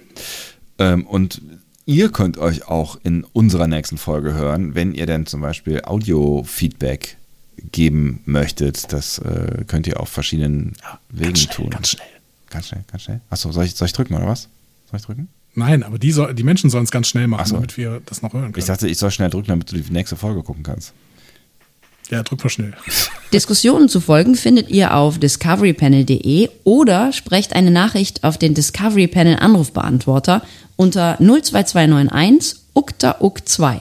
Unter der 02291 ukta uk 2 erreicht ihr uns auch per WhatsApp. Außerdem gibt es uns auch bei Instagram unter Discovery Panel, bei Twitter unter Panel Discovery und bei Facebook unter Discovery Podcast. Wir freuen uns über eure Nachrichten und über eure Kommentare.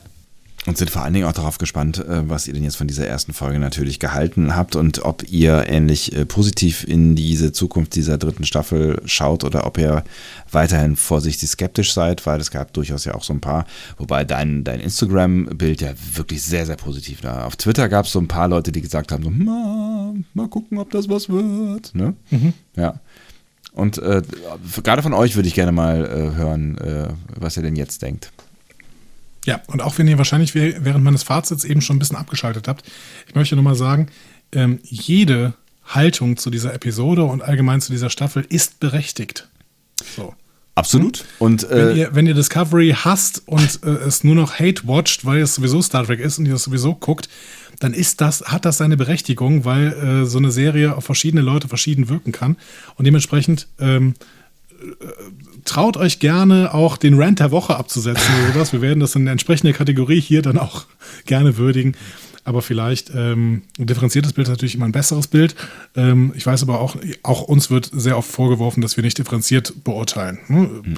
Würde ich immer abstreiten, aber gut, das ist äh, auch oft eine Frage der Perspektive. Und der Wahrnehmung, genau. Und das, es ist ja auch spannend. Also, ne, also es ist ja auch spannend, irgendwie, wenn ihr jetzt irgendwie das Gefühl habt, dass, äh, das, das, das wird nichts oder das, das ist nicht, das ist nicht mein Star Trek. Nein, äh, ne, also fair enough, lasst uns drüber reden. Und ähm, vielleicht können wir ja da irgendwie ins Gespräch kommen und den anderen Aspekt auch ähm, nachvollziehen. Auch dafür, dafür äh, gibt es äh, diesen Podcast, finde ich, dass wir auch mal über verschiedene Meinungen äh, diskutieren können. Und das heißt ja nicht, dass wenn wir da jetzt erstmal vorsichtig bis äh, euphorisch positiv sind, ähm, dass, Vorsichtig bis euphorisch positiv, finde ich schön. dass ihr das genauso sehen äh, müsst und dass wir nicht akzeptieren, dass ihr das anders seht. Das äh, finde ich ist ein wichtiger Punkt. Danke, Andi, dass du das nochmal angesprochen hast an dieser Stelle. So, und jetzt schalten wir ab Ja. und sprechen uns nächste Woche wieder an dieser Stelle. Macht es gut. Ne? Ja. Der Himmel ist die Grenze und sowas. Wow. Sky, sky's the limit. Tschüss. Tschüss.